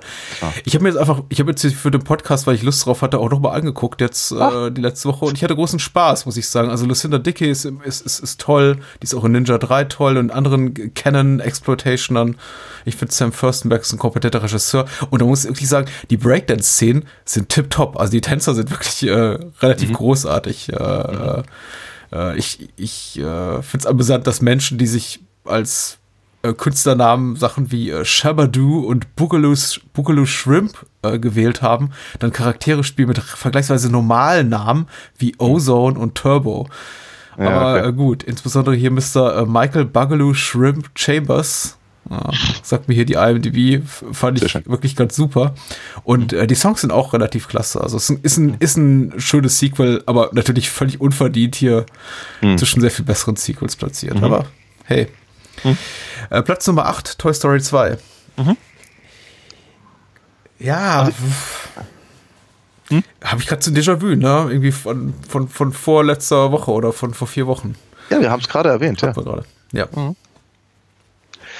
Ist gut. Ist, ist, ist, ist, ja, ist ein, ist ein guter, ist ein guter Film. Ähm, sie machen, sie machen das alles richtig. Sie haben, haben eine, haben eine, ähm, eine Story, die, die, die es wert ist, erzählt zu werden, wenn man das auf, also, oder anders gesagt, ich meine, niemand hat gedacht, dass, dass es äh, eine gute Idee wäre, einen ein, ein Film über Spielzeugfiguren zu machen. Und keiner hat damit, damit gerechnet, dass sie es tatsächlich schaffen, dem eine emotionale Tiefe zu geben, von der andere Filme äh, träumen würden. Ähm, das tatsächlich zu, nicht nur zu wiederholen, sondern in eine, in eine, in eine ähm, geradezu logische Konsequenz zu überführen und tatsächlich eine Geschichte zu, äh, zu erzählen, die, äh, die bei dem man das Gefühl hat, das, das war ihnen wichtig, die zu erzählen. Das ist echt erstaunlich. Ähm, ja, dass, dass natürlich die, die äh, Computertechnik äh, noch, noch mal sehr viel besser geworden ist, das sei es drum. Ähm, und wie soll ich sagen, dass das, ich glaube, der, der zweite Film, ich meine, also der, der, der erste Film benutzte sehr viele Figuren oder Spielzeuge, die es die es halt schon gibt. Und das war sehr, sehr, sehr, sehr komisch. Mit dem zweiten Film haben sie es geschafft, eigene, eigene, eigene Figuren zu entwickeln, die mittlerweile vielfach gekauft werden können. Okay. Mm. Wir müssen mal ein bisschen vorankommen. ja, ja. ja Deutlich weniger Merchandise gibt es zu äh, Kill Bill Volume 2. naja. Es gab sogar eine, es gab sogar eine, obwohl, nee, das war nicht, war nicht zu, zu, zu, zu, Volume 2, das ist richtig. Du, es gibt, es, es, es gibt ganz, ganz sicher tolle äh, Plastikgüsse dazu und was weiß ich, wie, wie nennt man diese Büsten? Äh, Es gibt auch, es gibt, auch es gibt, es gibt Actionfiguren, unter anderem eine von, von äh, Quentin Tarantino mit äh, Crazy 88 Maske und so. Ja, ja. Ja, sehr schön. Ja. Ähm, ja, aber wir reden hier von Vol Volume 2, wo natürlich die Richtig. Crazy 88 schon längst Geschichte sind und die Kritiker haben, glaube ich, sich damals auf den Film gestürzt mit, ach toll, jetzt kommt der, der Meister Tarantino raus, macht endlich einen guten Film, nachdem er uns ja erstmal diesen albernen Quatsch im ersten Teil serviert hat. Und ähm, ich kann ja nicht so richtig mitgehen. Man muss ja, also wir erinnern uns alle daran zurück, äh, Kill Bill war als ein vierstündiger Film konzipiert und auch gedreht und auch geschnitten. Ja. Wurde dann minimal umgeschnitten, um den einfach in zwei Teilen zu veröffentlichen. Ja. Ich nehme aber heute, und deswegen eher so wieder für mich so ein kleineres Sequel-Problem, für mich heute tatsächlich beide Teile in seiner Gesamtheit, Ja. ihre Gesamtheit wahr. Und ich, äh, wenn ich mal Lust habe, den Film alle fünf oder acht Jahre rauszuholen und zu sagen, so, jetzt gucke ich mal wieder an, dann gucke ich mir auch beide Teile an. Das ist Klar. kein Film, von dem ich sage, ja, ähm, das Sequel ist dem ersten Teil meilenweit überlegen. Es ist ein schöner, äh, leicht ruhender Gegenpol Mhm. Beide Teile sind nicht perfekt. Sie haben ihre Längen. Ich finde sie beide Mhm. nicht gerade gnadenlos unterhaltsam. Sie haben die typischen Schwächen, die eben so Tarantino entwickelt hat im, in der zweiten Hälfte seiner, seiner Schaffensphase, nachdem er alle seine guten Filme leider schon in den 90er gemacht hat. Ja. Also sehr guten Filme. Und, In der Tat. aber ist okay. Ja, ja. Okay, dass er da ist. Also, ich verstehe die Popularität des Films. Äh, ja, sicher, sicherlich. Ähm, also mir ging es damals so, ich meine, ich hatte das auch, also ich hatte das, glaube ich, nicht ganz so ausführlich verfolgt wie du. Also von daher, mir war, mir war bewusst, dass es halt mehrere Teile gibt. Also ob das jetzt nun, äh, also d- dass, dass der halt tatsächlich ursprünglich auch mal, glaube ich, in, in einer Langfassung zumindest irgendwie einmal gezeigt wurde, kann oder so. Ja. Ähm, habe ich dann auch erst später gehört. Äh, was, was ich halt mitbekommen hatte oder was ich wahrgenommen habe, als ich äh, Kill Bill Volume 2 im Kino sah, war, ach Mensch, jetzt die, die, die, die, Geschichte, die schickt da hinten ran. Hm. Also wie so das Gefühl, dass er einfach so die, äh, den, den, den, den, den Plot, der ihm im ersten Film einigermaßen Wumpe war, äh, halt retrospektiv quasi im, äh, retroaktiv vielmehr, äh, im, im, im zweiten Fall, Teil dann verarbeitet. Und ich war mir nicht so ganz si- sicher, ob ich das für eine besonders äh, elegante Lösung äh, empfand. Ich fand halt, dass der, der erste war mir tatsächlich ein bisschen zu wirr und zu, zu sehr auf Krawall gebürstet äh, und teilte die Begeisterung der meisten anderen dafür nicht unbedingt.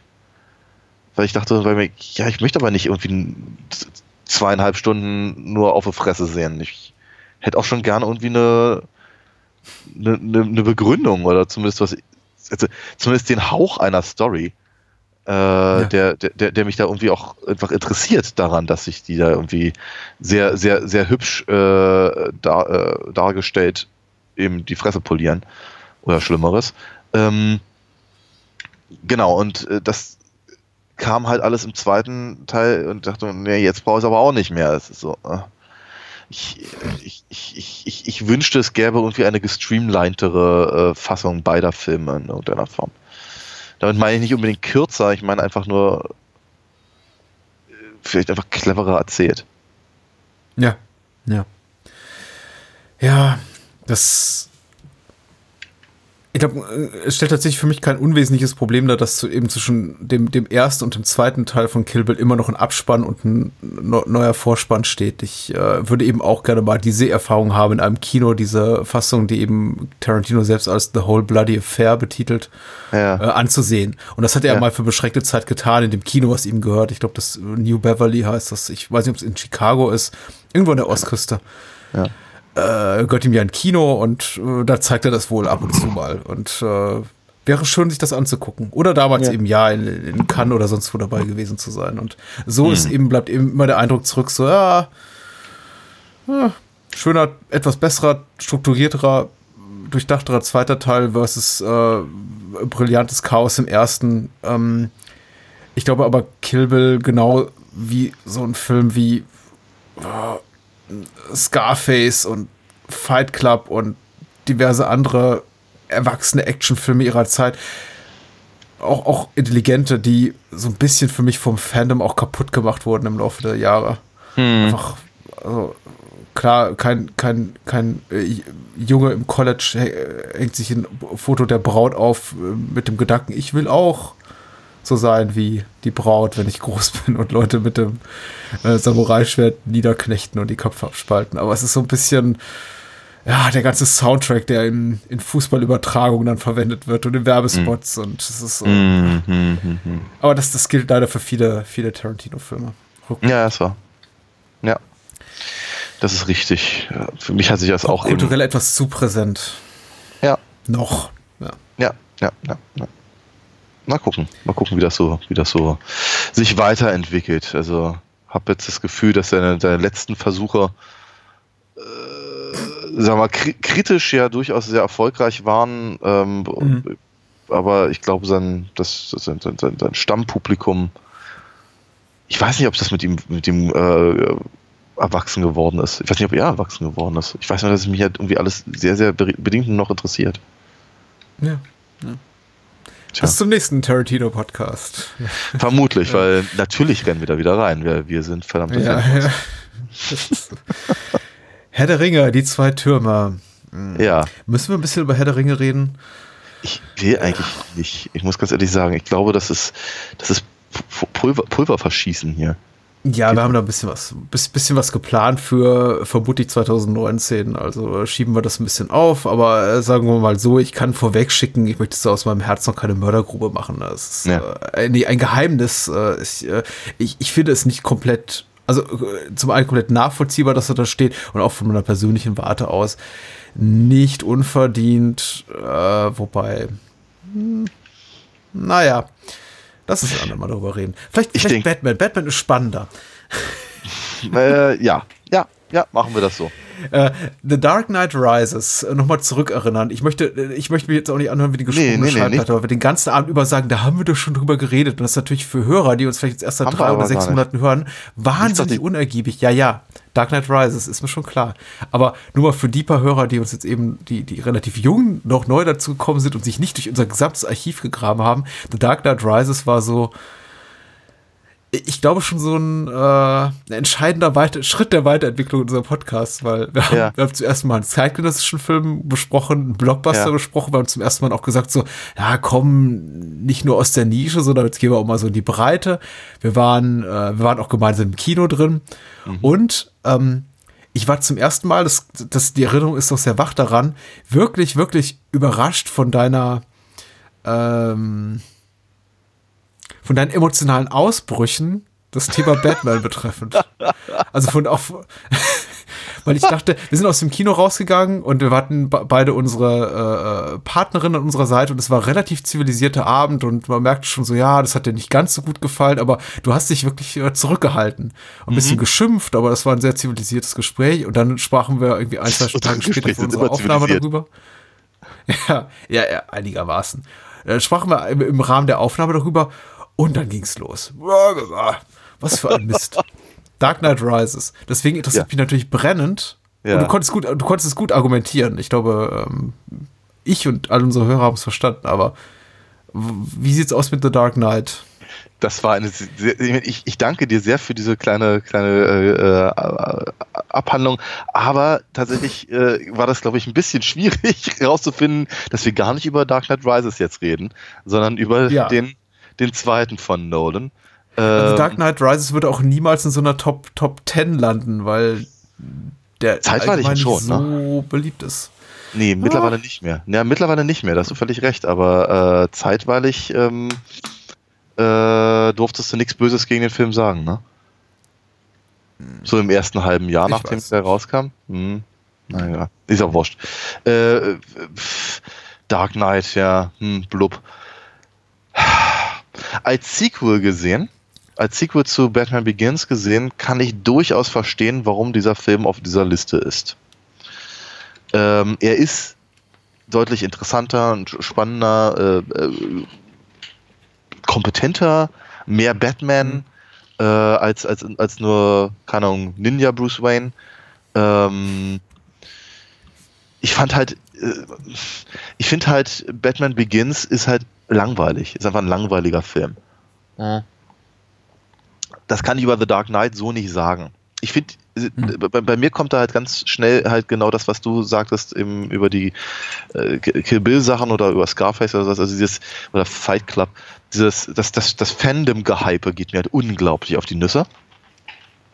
Ähm, weil ich halt wirklich ganz, ich, äh, ich, ich, ich habe das Gefühl, das wird der ganzen Sache nicht gerecht äh, und, und, und, und äh, lässt, lässt eben auch ganz wenig Spielraum nur für, für, für mh, ja, weiß nicht, gegenteilige Meinungen oder, oder einfach äh, blub, äh, ja, andere Lesarten oder was auch immer.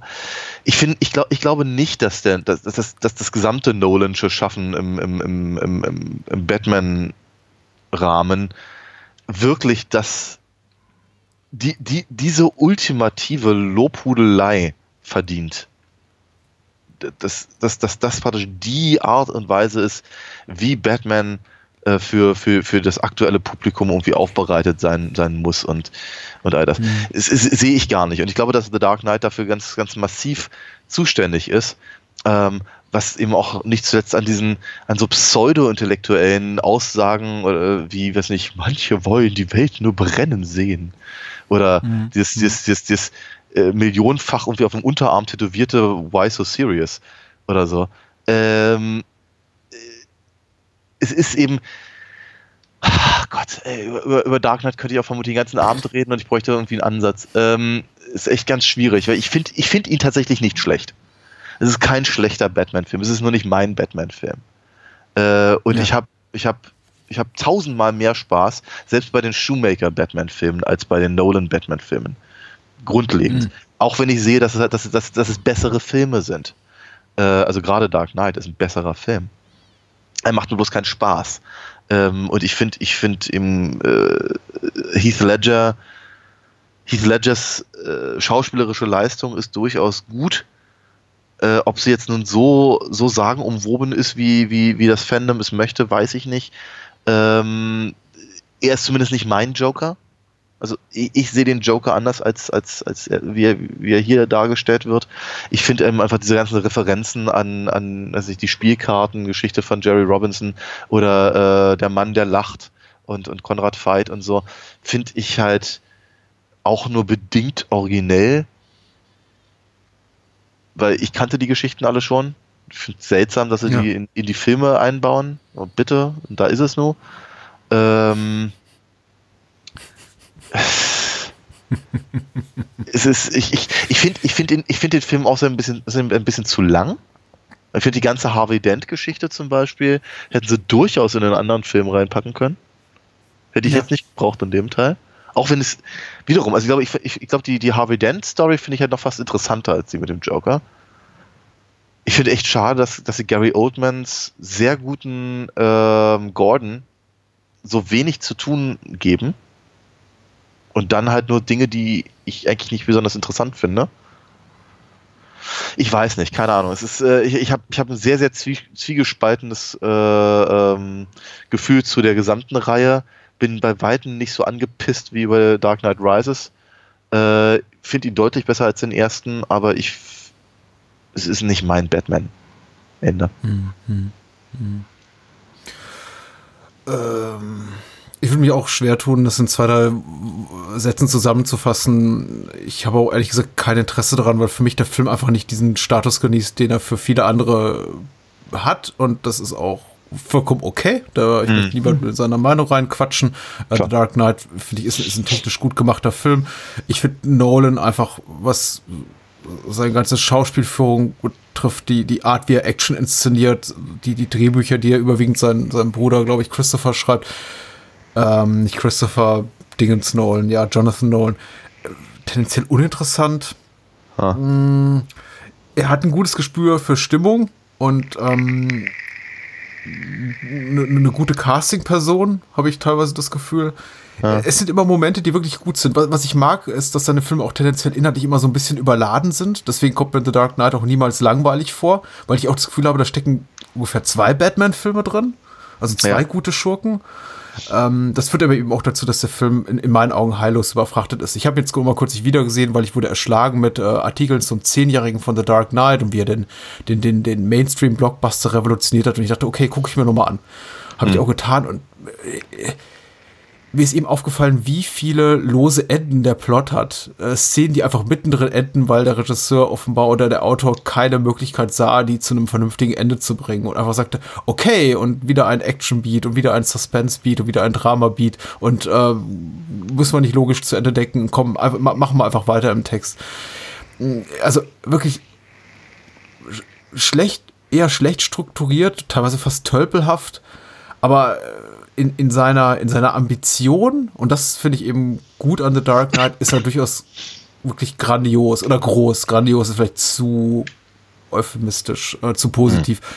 Er ist, er ist groß, er will was. Und man merkt eben, da Ja. sitzt ein Regisseur, der sagt, ja, ich, äh, reiß jetzt wirklich was. Ich reiß dem Publikum den Arsch auf und äh, ich zeig's euch allen, was, was mein Batman ist. Und das ist okay. Er hat eine persönliche Note und das ist für mich ja super wichtig. Insofern, Ja. also ich komme vielleicht auf anderen Wegen zu deinem Urteil, aber ich glaube, zu unserem Gesamturteil sind wir uns durchaus einig. Ja, Ähm, es ist ein guter Film, ja. aber vielleicht nicht so gut, wie uns der popkulturelle Konsens, wie scheint, äh, glauben machen will. Ja, ja, ist richtig.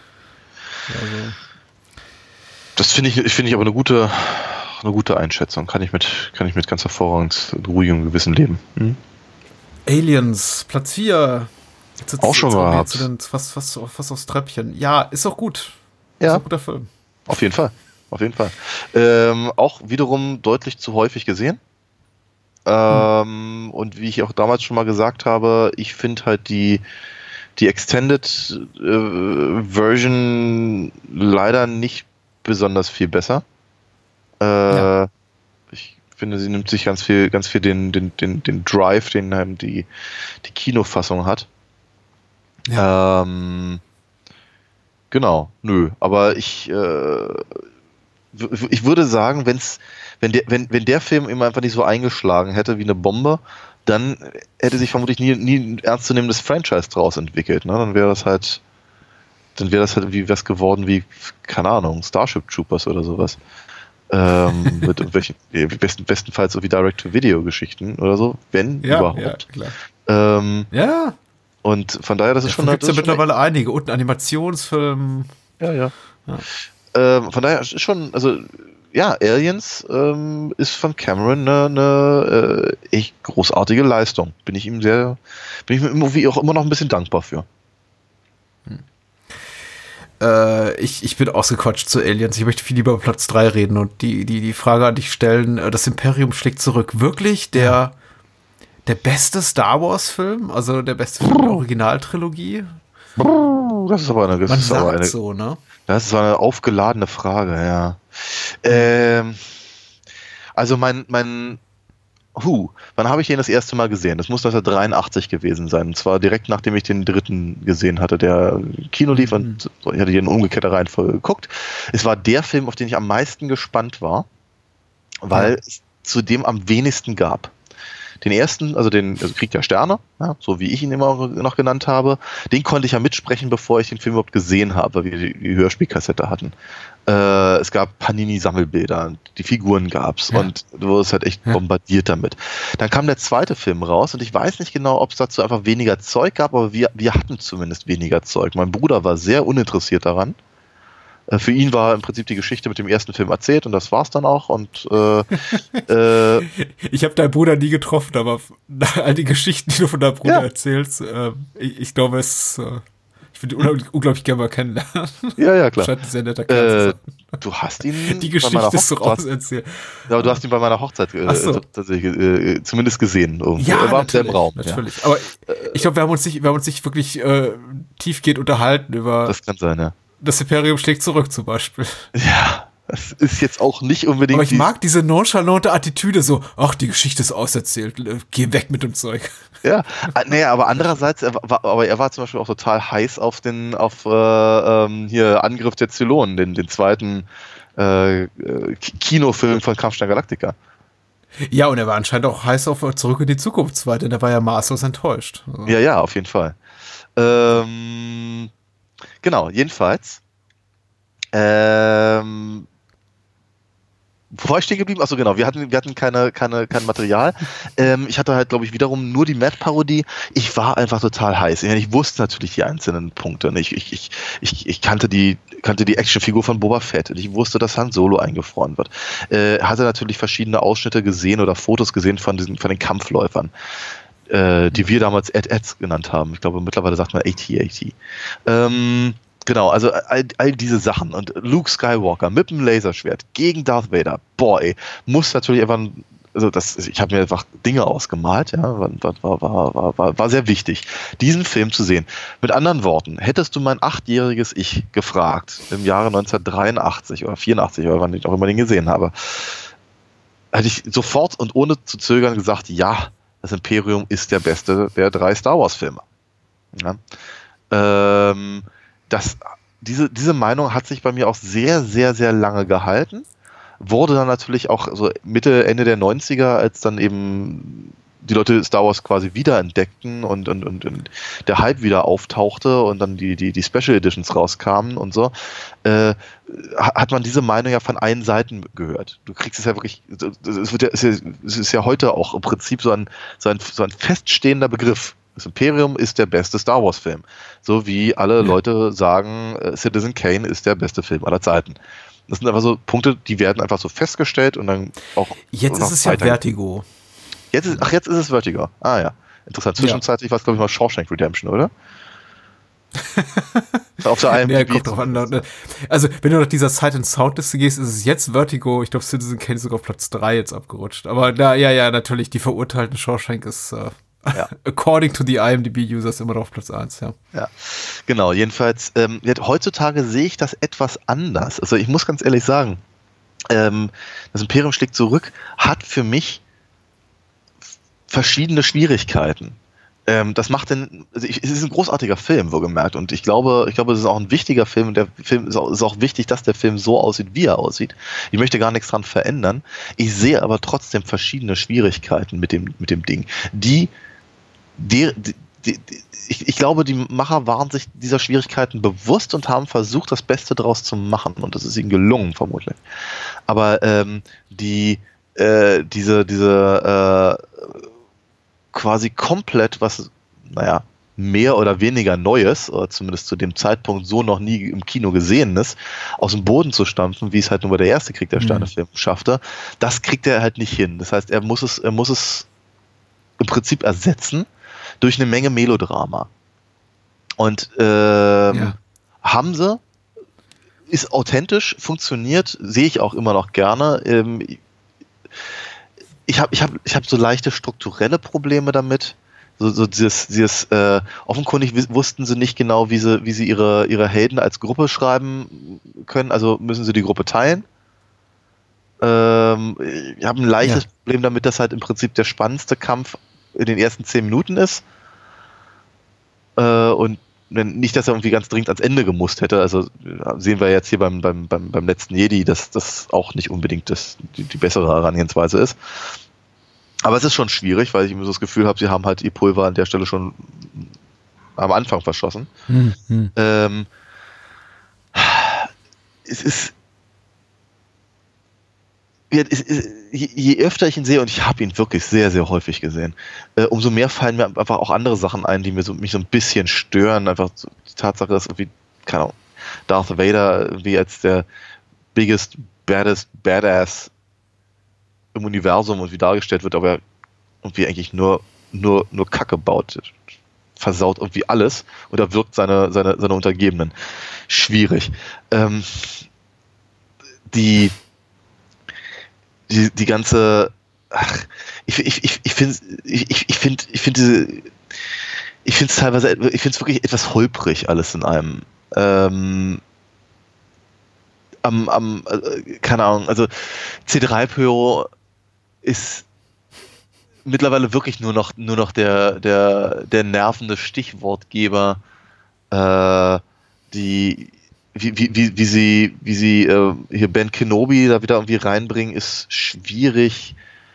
Äh, wie gesagt, wie, wie das alles dann irgendwie zusammengeführt wird am Ende auf, in, in der Wolkenstadt, ein bisschen, so ein bisschen Deus Ex Machina und so.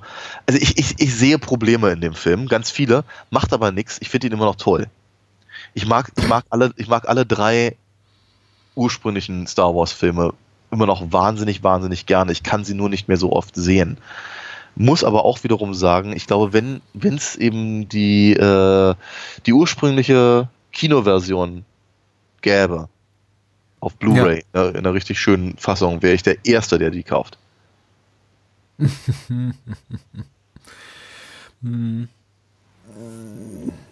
Ja, ich war, äh, nein, das ist gelogen. Ich war, zu sagen, ich wäre nie der, war nie der große Star Wars Fan, ist wahrscheinlich Krieg der Sterne Fan, so wie es ja damals hieß, in der guten alten Zeit. Äh, Das zu behaupten wäre aber vermutlich falsch, denn ich mochte die Filme schon sehr gerne. Ich glaube, also, um jetzt das gleich mal von meiner Seite aus wegzuräumen, diese, diese Annahme, Imperium schlägt zurück, ist der beste Film, also kann ich von meiner Seite aus verneinen, aber nicht aufgrund der Qualitäten oder des Mangels an Qualitäten, die die Imperium hat, sondern einfach, weil der erste Teil für mich eine Magie hat, die der zweite nie haben wird, einfach weil es für mich, weil für mich der erste Krieg der Sterne-Film einfach der erste Krieg der Sterne-Film war. ähm, ich habe sie eben in der Reihenfolge ihres Erscheinens gesehen, nie im Kino, weil dafür war ich zu jung. Als der äh, dritte Teil ins Kino kam, war ich, war ich vier, also völlig indiskutabel, den im Kino zu sehen. Aber eben dann bei der Fernseherstausstrahlung in den, in, den, in den späten 80ern. Und da eben in der Reihenfolge ihres Erscheinens. Und da hat mich eben der erste Teil hab so verzaubert, wie es kein anderer hätte schaffen können. Und ich konnte damals auch schon so die erwachsenere Zählweise, also einfach auch die etwas härtere Gangart Art des zweiten äh, erkennen und wusste die zu schätzen. Äh, mich hat auch, glaube ich, das Ende adäquat berührt und einige Sachen sehr überrascht. Wobei eben zum Beispiel Sachen wie die, die das ist mittlerweile fast schon zur, zur Parodie äh, gewordene, äh, die, die Erkenntnis oder diese Revelation, dass äh, Offenbarung, dass, dass eben äh, Darth Vader Lukes Vater ist und, und andere Geschichten und äh, dann noch andere Familienbande hier gesponnen werden. Das war eben mir auch alles damals schon bekannt. Also die, die, Klar. die Geschichte selber bot mir schon, als die ganze Trilogie sah, damals überhaupt keine Überraschung mehr. Aber das Ja, ja, macht sicher. eben nichts, weil es war trotzdem unterhaltsam und schön und die Schauspieler waren toll und äh, die Effekte äh, nett. Ähm, ja, jetzt sind wir bei Imperium schlägt zurück und ähm, ich versuche dazu irgendwas äh, Smartes zu sagen, aber mir fällt tatsächlich relativ wenig ein, außer dass ich mh, doch es respektieren muss. Äh, ich glaube, Lawrence Kasdan hat das Drehbuch geschrieben, bin ich ganz sicher. Auf jeden Fall war es Lucas, war, war, war es Lucas nicht alleine. Also Lucas konnte mir- kann mir zumindest glaubwürdig vermitteln, dass zu, zumindest zu diesem Zeitpunkt seiner Karriere er noch mehr erzählen wollte, als er es im ersten Teil konnte. Natürlich Ja. gab es dieses Retrofitting seinerseits im Sinne von, ja, ich hatte ja schon immer diese Trilogie geplant. Nein, eigentlich eine, eine, äh, wie sollte man das nennen? Äh, Neunteilige. Reihe. Ja, genau.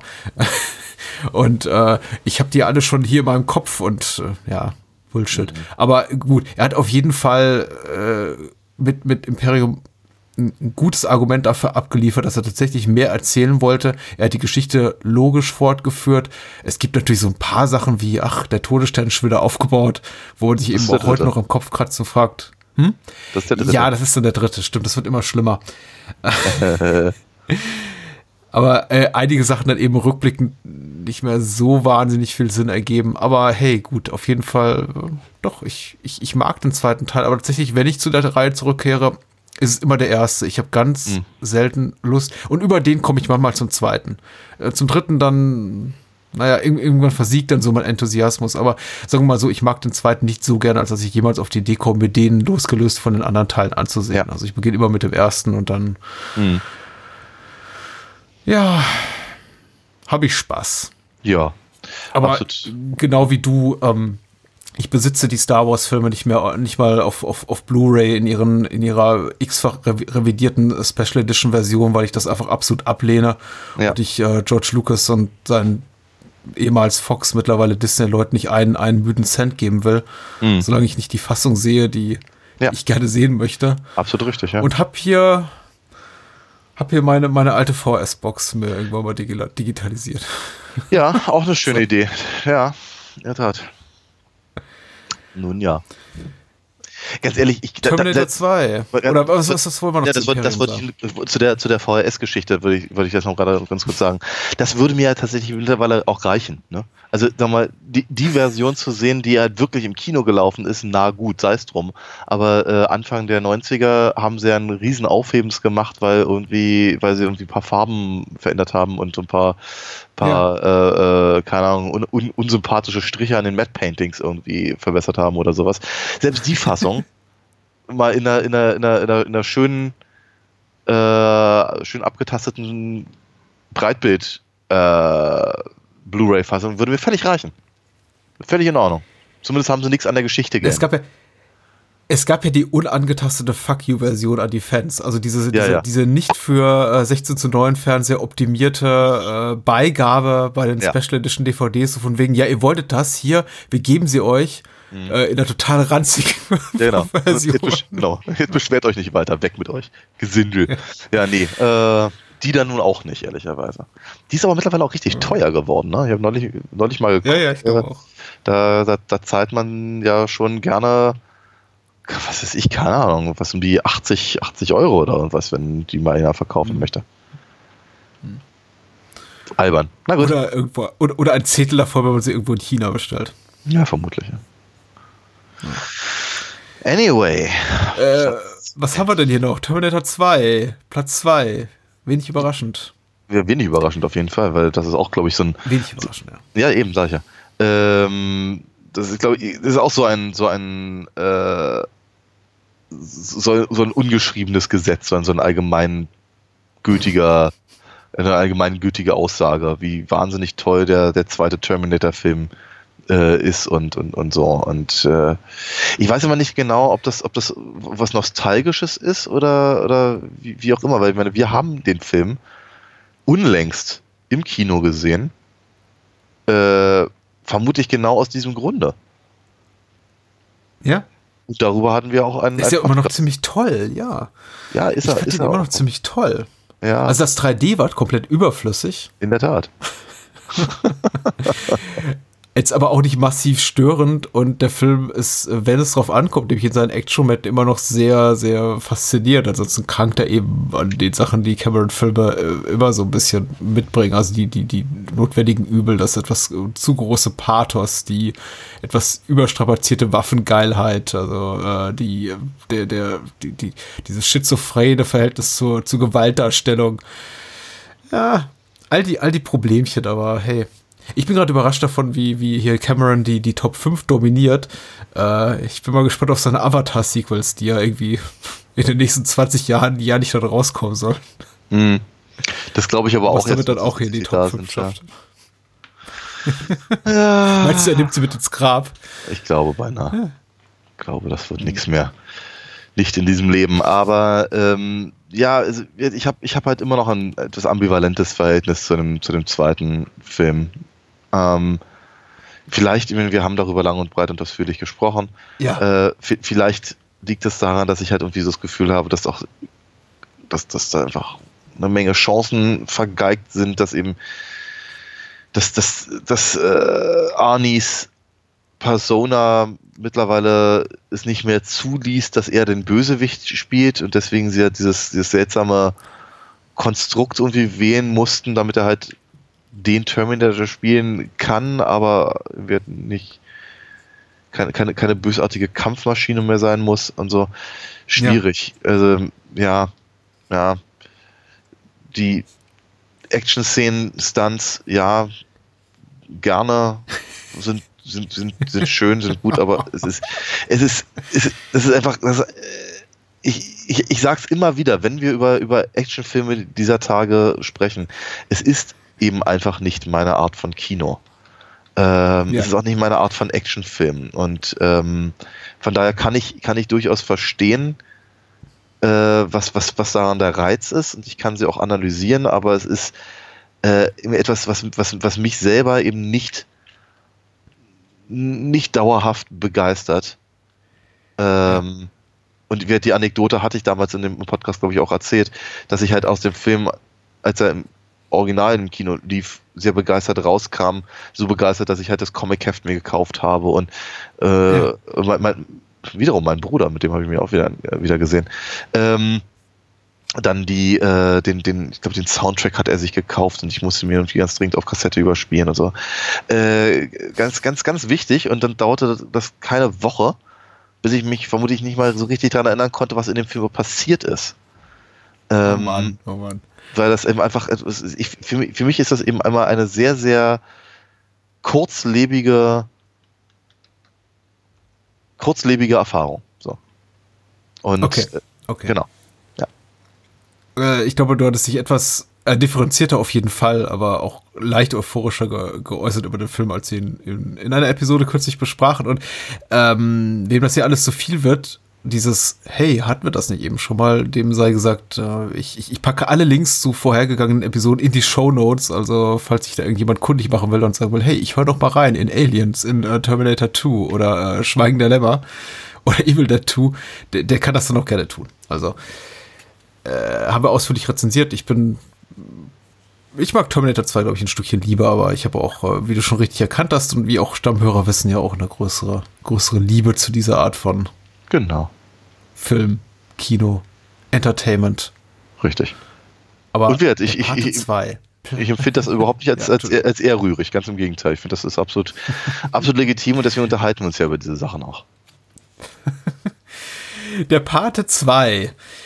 Äh, Ich, ich, ich mache das jetzt hier, diese ganze Geschichte hier, das ist jetzt Platz 1. Und der ganze Abend äh, vollzog sich so ohne großen Trommelwirbel von wegen, uh, lass mal gucken mit großer Spannung. Was haben wir da wohl auf Platz 3? Was auf Platz 2? Was auf Platz 1? Weil ich das Gefühl habe, alles ist sehr, sehr vorhersehbar. Mag auch Ja. aufgrund der Tatsache sein, dass die Liste aus den USA stammt und von eben von einem großen Mainstream-Magazin äh, veröffentlicht wurde und dann noch dazu eine Leserumfrage ist, also jetzt nicht kundige Kritiker gefragt sind, sondern eben die breite Masse.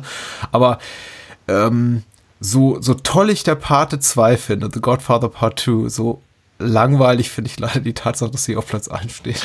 In der Tat. Ja, ja, klar. Aber sagen wir, dass er jetzt kein Bollywood-Schinken irgendwie dabei ist, ist relativ ähm, naheliegend, ja. Ähm, Ja. Der, genau. Der Pate 2. Äh, Gremlins 2, wo ist Gremlins 2? Ich kann ich, ich, ich, ich finde es komisch, dass Breaking 2 und Sachen wie ähm, The Devil's Rejects und äh, Man in Black 2 hier auftauchen, aber nicht Gremlins 2, über den wir auch äh, geteilter Meinung sind, aber der Ja. ja, eigentlich eine relativ große Liebe genießt. So. ähm. Mittlerweile. Wenn- Vor, vor, vor ein paar Jahren, als diese, diese Umfrage da stattfand, vielleicht noch nicht. Das kommt, doch, das kommt doch heutzutage ganz drauf an, wer gerade wieder um. war Sister Act 2 Back in the Habit beliebt. Ja, aber du, es, es kommt doch immer gerade, ganz ehrlich, es kommt doch mittlerweile darauf an, wer eigentlich welches Meme auf Instagram oder Snapchat teilt. Was, äh, was, was dann gerade, ganz ehrlich, ich kann mich noch echt dran erinnern, als kein Mensch The Princess Bride mochte.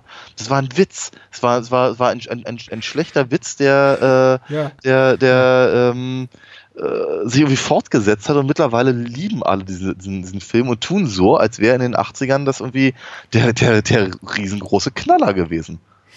Ich habe noch nie in meinem ganzen Leben, ich weiß, das bin ich, das ist meine Blase, ich und sonst niemand, also ich und die Menschen, mit denen ich rede, du und drei andere Menschen in meinem Leben. Ich habe Gott. noch nie in meinem ganzen Leben, nicht nur, nicht dieses Jahr, nicht vor fünf, nicht vor zehn, nicht vor 15 Jahren, jemals jemand sa jemanden äh, äh, sagen hören, ja, Sister Act, das war doch mal ein toller Film. Das ist ein Klassiker. Der gehört auf so eine Top-Liste. Naja, meine, Oder, oder das, oder das Rob, Rob Zombie Sequel Ja. zu Haus der tausend Leichen, das gehört Ja. auf so einer Liste. Aber das sind sie. Ja, ne, meine, bei Sis- Sister Act ist immerhin ja sogar ein Musical geworden, das nicht ganz unerfolgreich war, ne? wa? Stimmt, ja. Ja, ja. Die Rolling Stone lieb, Leser lieben Musicals wahrscheinlich. Ja. Das weiß ich nicht. Und Rob Zombie ist ja auch Musiker. Daniel, Entschuldigung, du bist im Geheimnis dieser Liste auf die Spur gekommen. Das war's. Ich nehme alles zurück. Okay. okay. Ja, und, und Breaking 2, Electric Boogaloo, das passt. Okay, alles klar, alles erklärt. Okay. Sehr Das ist eine Musikliste. Der Pate 2. Der Pate 2. Ja, ich glaube, ich liebe ihn nicht so sehr wie viele andere. Ähm, ist jetzt schon wieder eine ganze Weile her, dass ich ihn gesehen habe, aber irgendwie habe ich mir, es, es, es passt von daher irgendwie ganz gut. Es ist mir gerade die Tage durch den Kopf gegangen. Eigentlich möchte ich mir die mal wieder ansehen, die Pate-Filme, die ich eben sehr schätze und wirklich ich mag sie. Ja, was weiß ich, ich mag sie alle drei. Den dritten vielleicht nicht ganz so sehr. Ähm, Ja. Und den zweiten definitiv nicht so sehr wie den ersten. Was aber auch wieder, Ja. glaube ich, so ein bisschen. Ich weiß, ich weiß gar nicht, woran es tatsächlich liegt. Ich habe das le- das letzte Mal, dass ich diese Sachen gesehen habe, war in dieser komischen Fassung, die äh, die Coppola fürs Fernsehen irgendwie zusammengeschnitten hat, der irgendwie chronologisch Ah, ja, äh, hm. funktionierte, ne? der wie der Familienclan-Cut oder, oder Corleone-Saga oder wie Ja. das Ding hieß oder keine Ich Ahnung erinnere mich. Hm. ähm, die er eben tatsächlich mit, äh, mit Robert De Niro anfängt und dann im Prinzip in den, in den, in den, in den ersten Film halt rein, reingeleitet, um dann halt mit dem zweiten Film aufzuhören, also mit dem Rest des zweiten Films aufzuhören.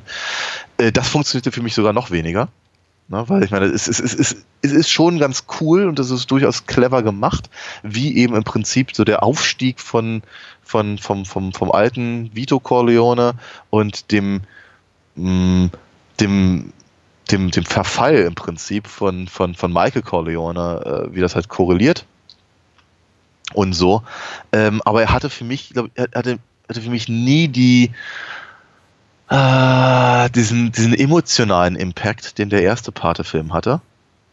Ähm, wenn, wenn man praktisch miterlebt, wie halt im Prinzip, wie, wie Michael Corleone korrumpiert wird, in, praktisch in diese Rolle reinwächst, weil er, weil er im Prinzip die, äh, die Familiengeschäfte übernimmt, die eigentlich jemand anders, nämlich halt äh, Sunny, ja übernehmen sollte. Ja. Äh, und so weiter und so fort. Also diese ganze, diese ganze Familiengeschichte hat mich halt im ersten Film deutlich mehr interessiert. Außerdem ist Marlon Brando toll.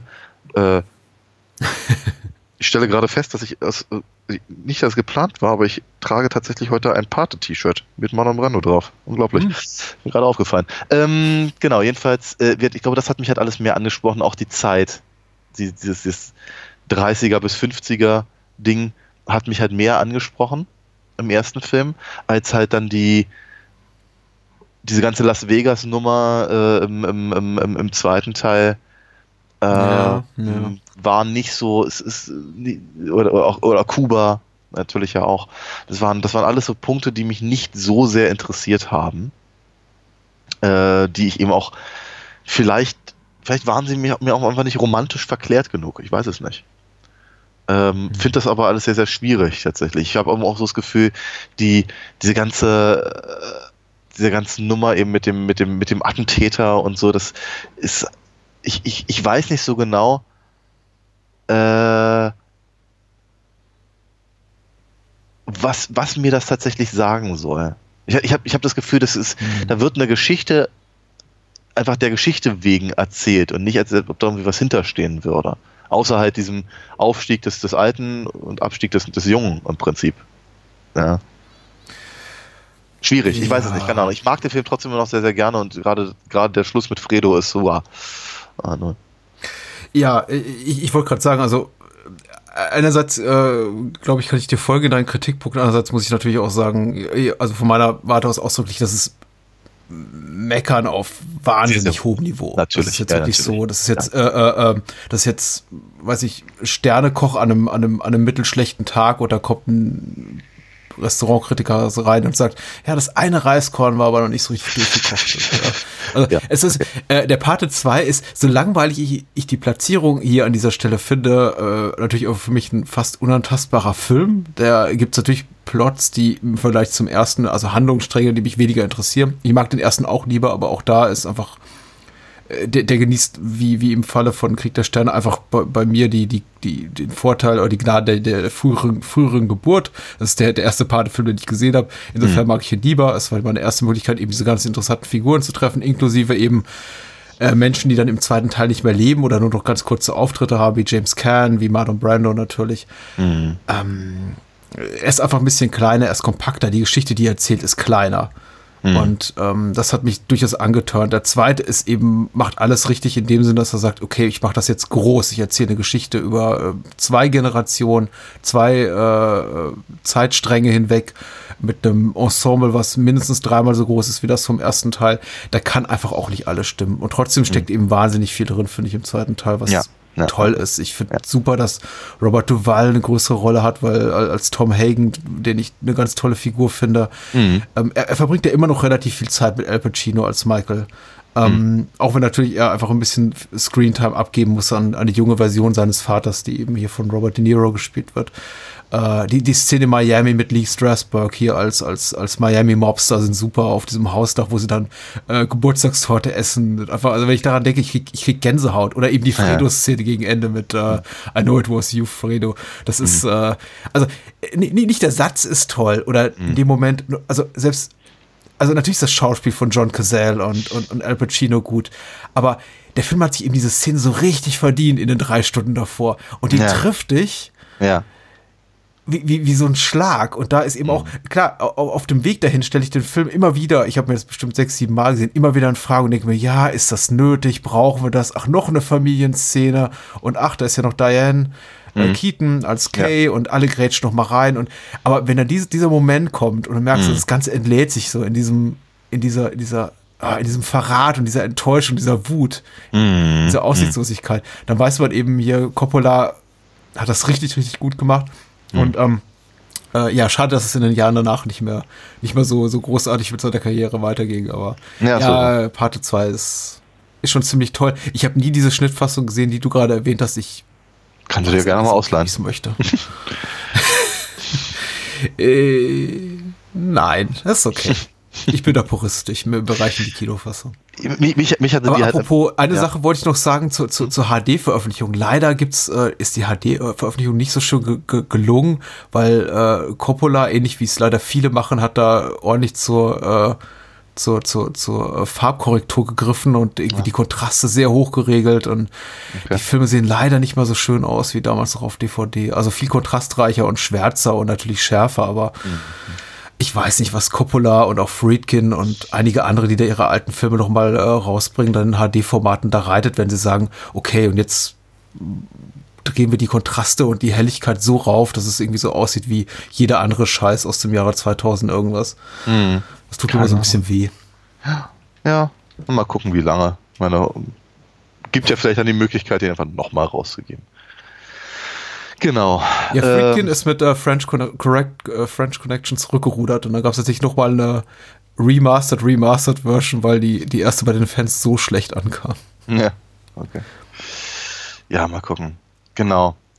Ich, ich, ja, natürlich, aber das, das, das, das in einem Punkt natürlich völlig, völlig recht. Und äh, ähm, die Pate-Filme sind eben auch wie, wie, wie, wie viele Filme dieser Art eben auch, glaube ich, echt prägend für meine, für meine äh, filmische ähm, Erfahrung hat. Und, und ähm, von daher, ja, unantastbar bringt es, glaube ich, ganz, ganz, ganz gut auf den Punkt. Ja, klasse. Aber du hast natürlich völlig recht. Die, äh, die, das war, das, das, dass das Ding auf dem, auf dem zweiten Platz ist, ist so sicher gewesen wie, wie das Amen dem bei einer Taufe. Ja. Auf dem ersten sogar. Aber die ersten natürlich, Entschuldigung. Ja. Äh, wir wissen nicht, wir wissen nicht, was wir nächste Woche machen, glaube ich. Aber Nee, wir überlegen uns was Schönes. ja, Also deswegen keine Aussicht auf nächste Woche, aber äh, unsere Hörer vertrauen uns ja hoffentlich, dass wir uns was Schönes ausdenken. Und bis dahin würde ich mal sagen, äh, besucht alinafox.de, spendet den ein oder anderen Taler für diesen Podcast und mh, kauft Mandy auf Blu-ray. Ist nicht nur wegen meines Audiokommentars, ist ein, auch ein sehr guter Film mit viel Heavy Metal und Esoterik und sehr schön. noch viel mehr. Ja. Lieber Daniel. Lieber Patrick, Gute Nacht. bye bye.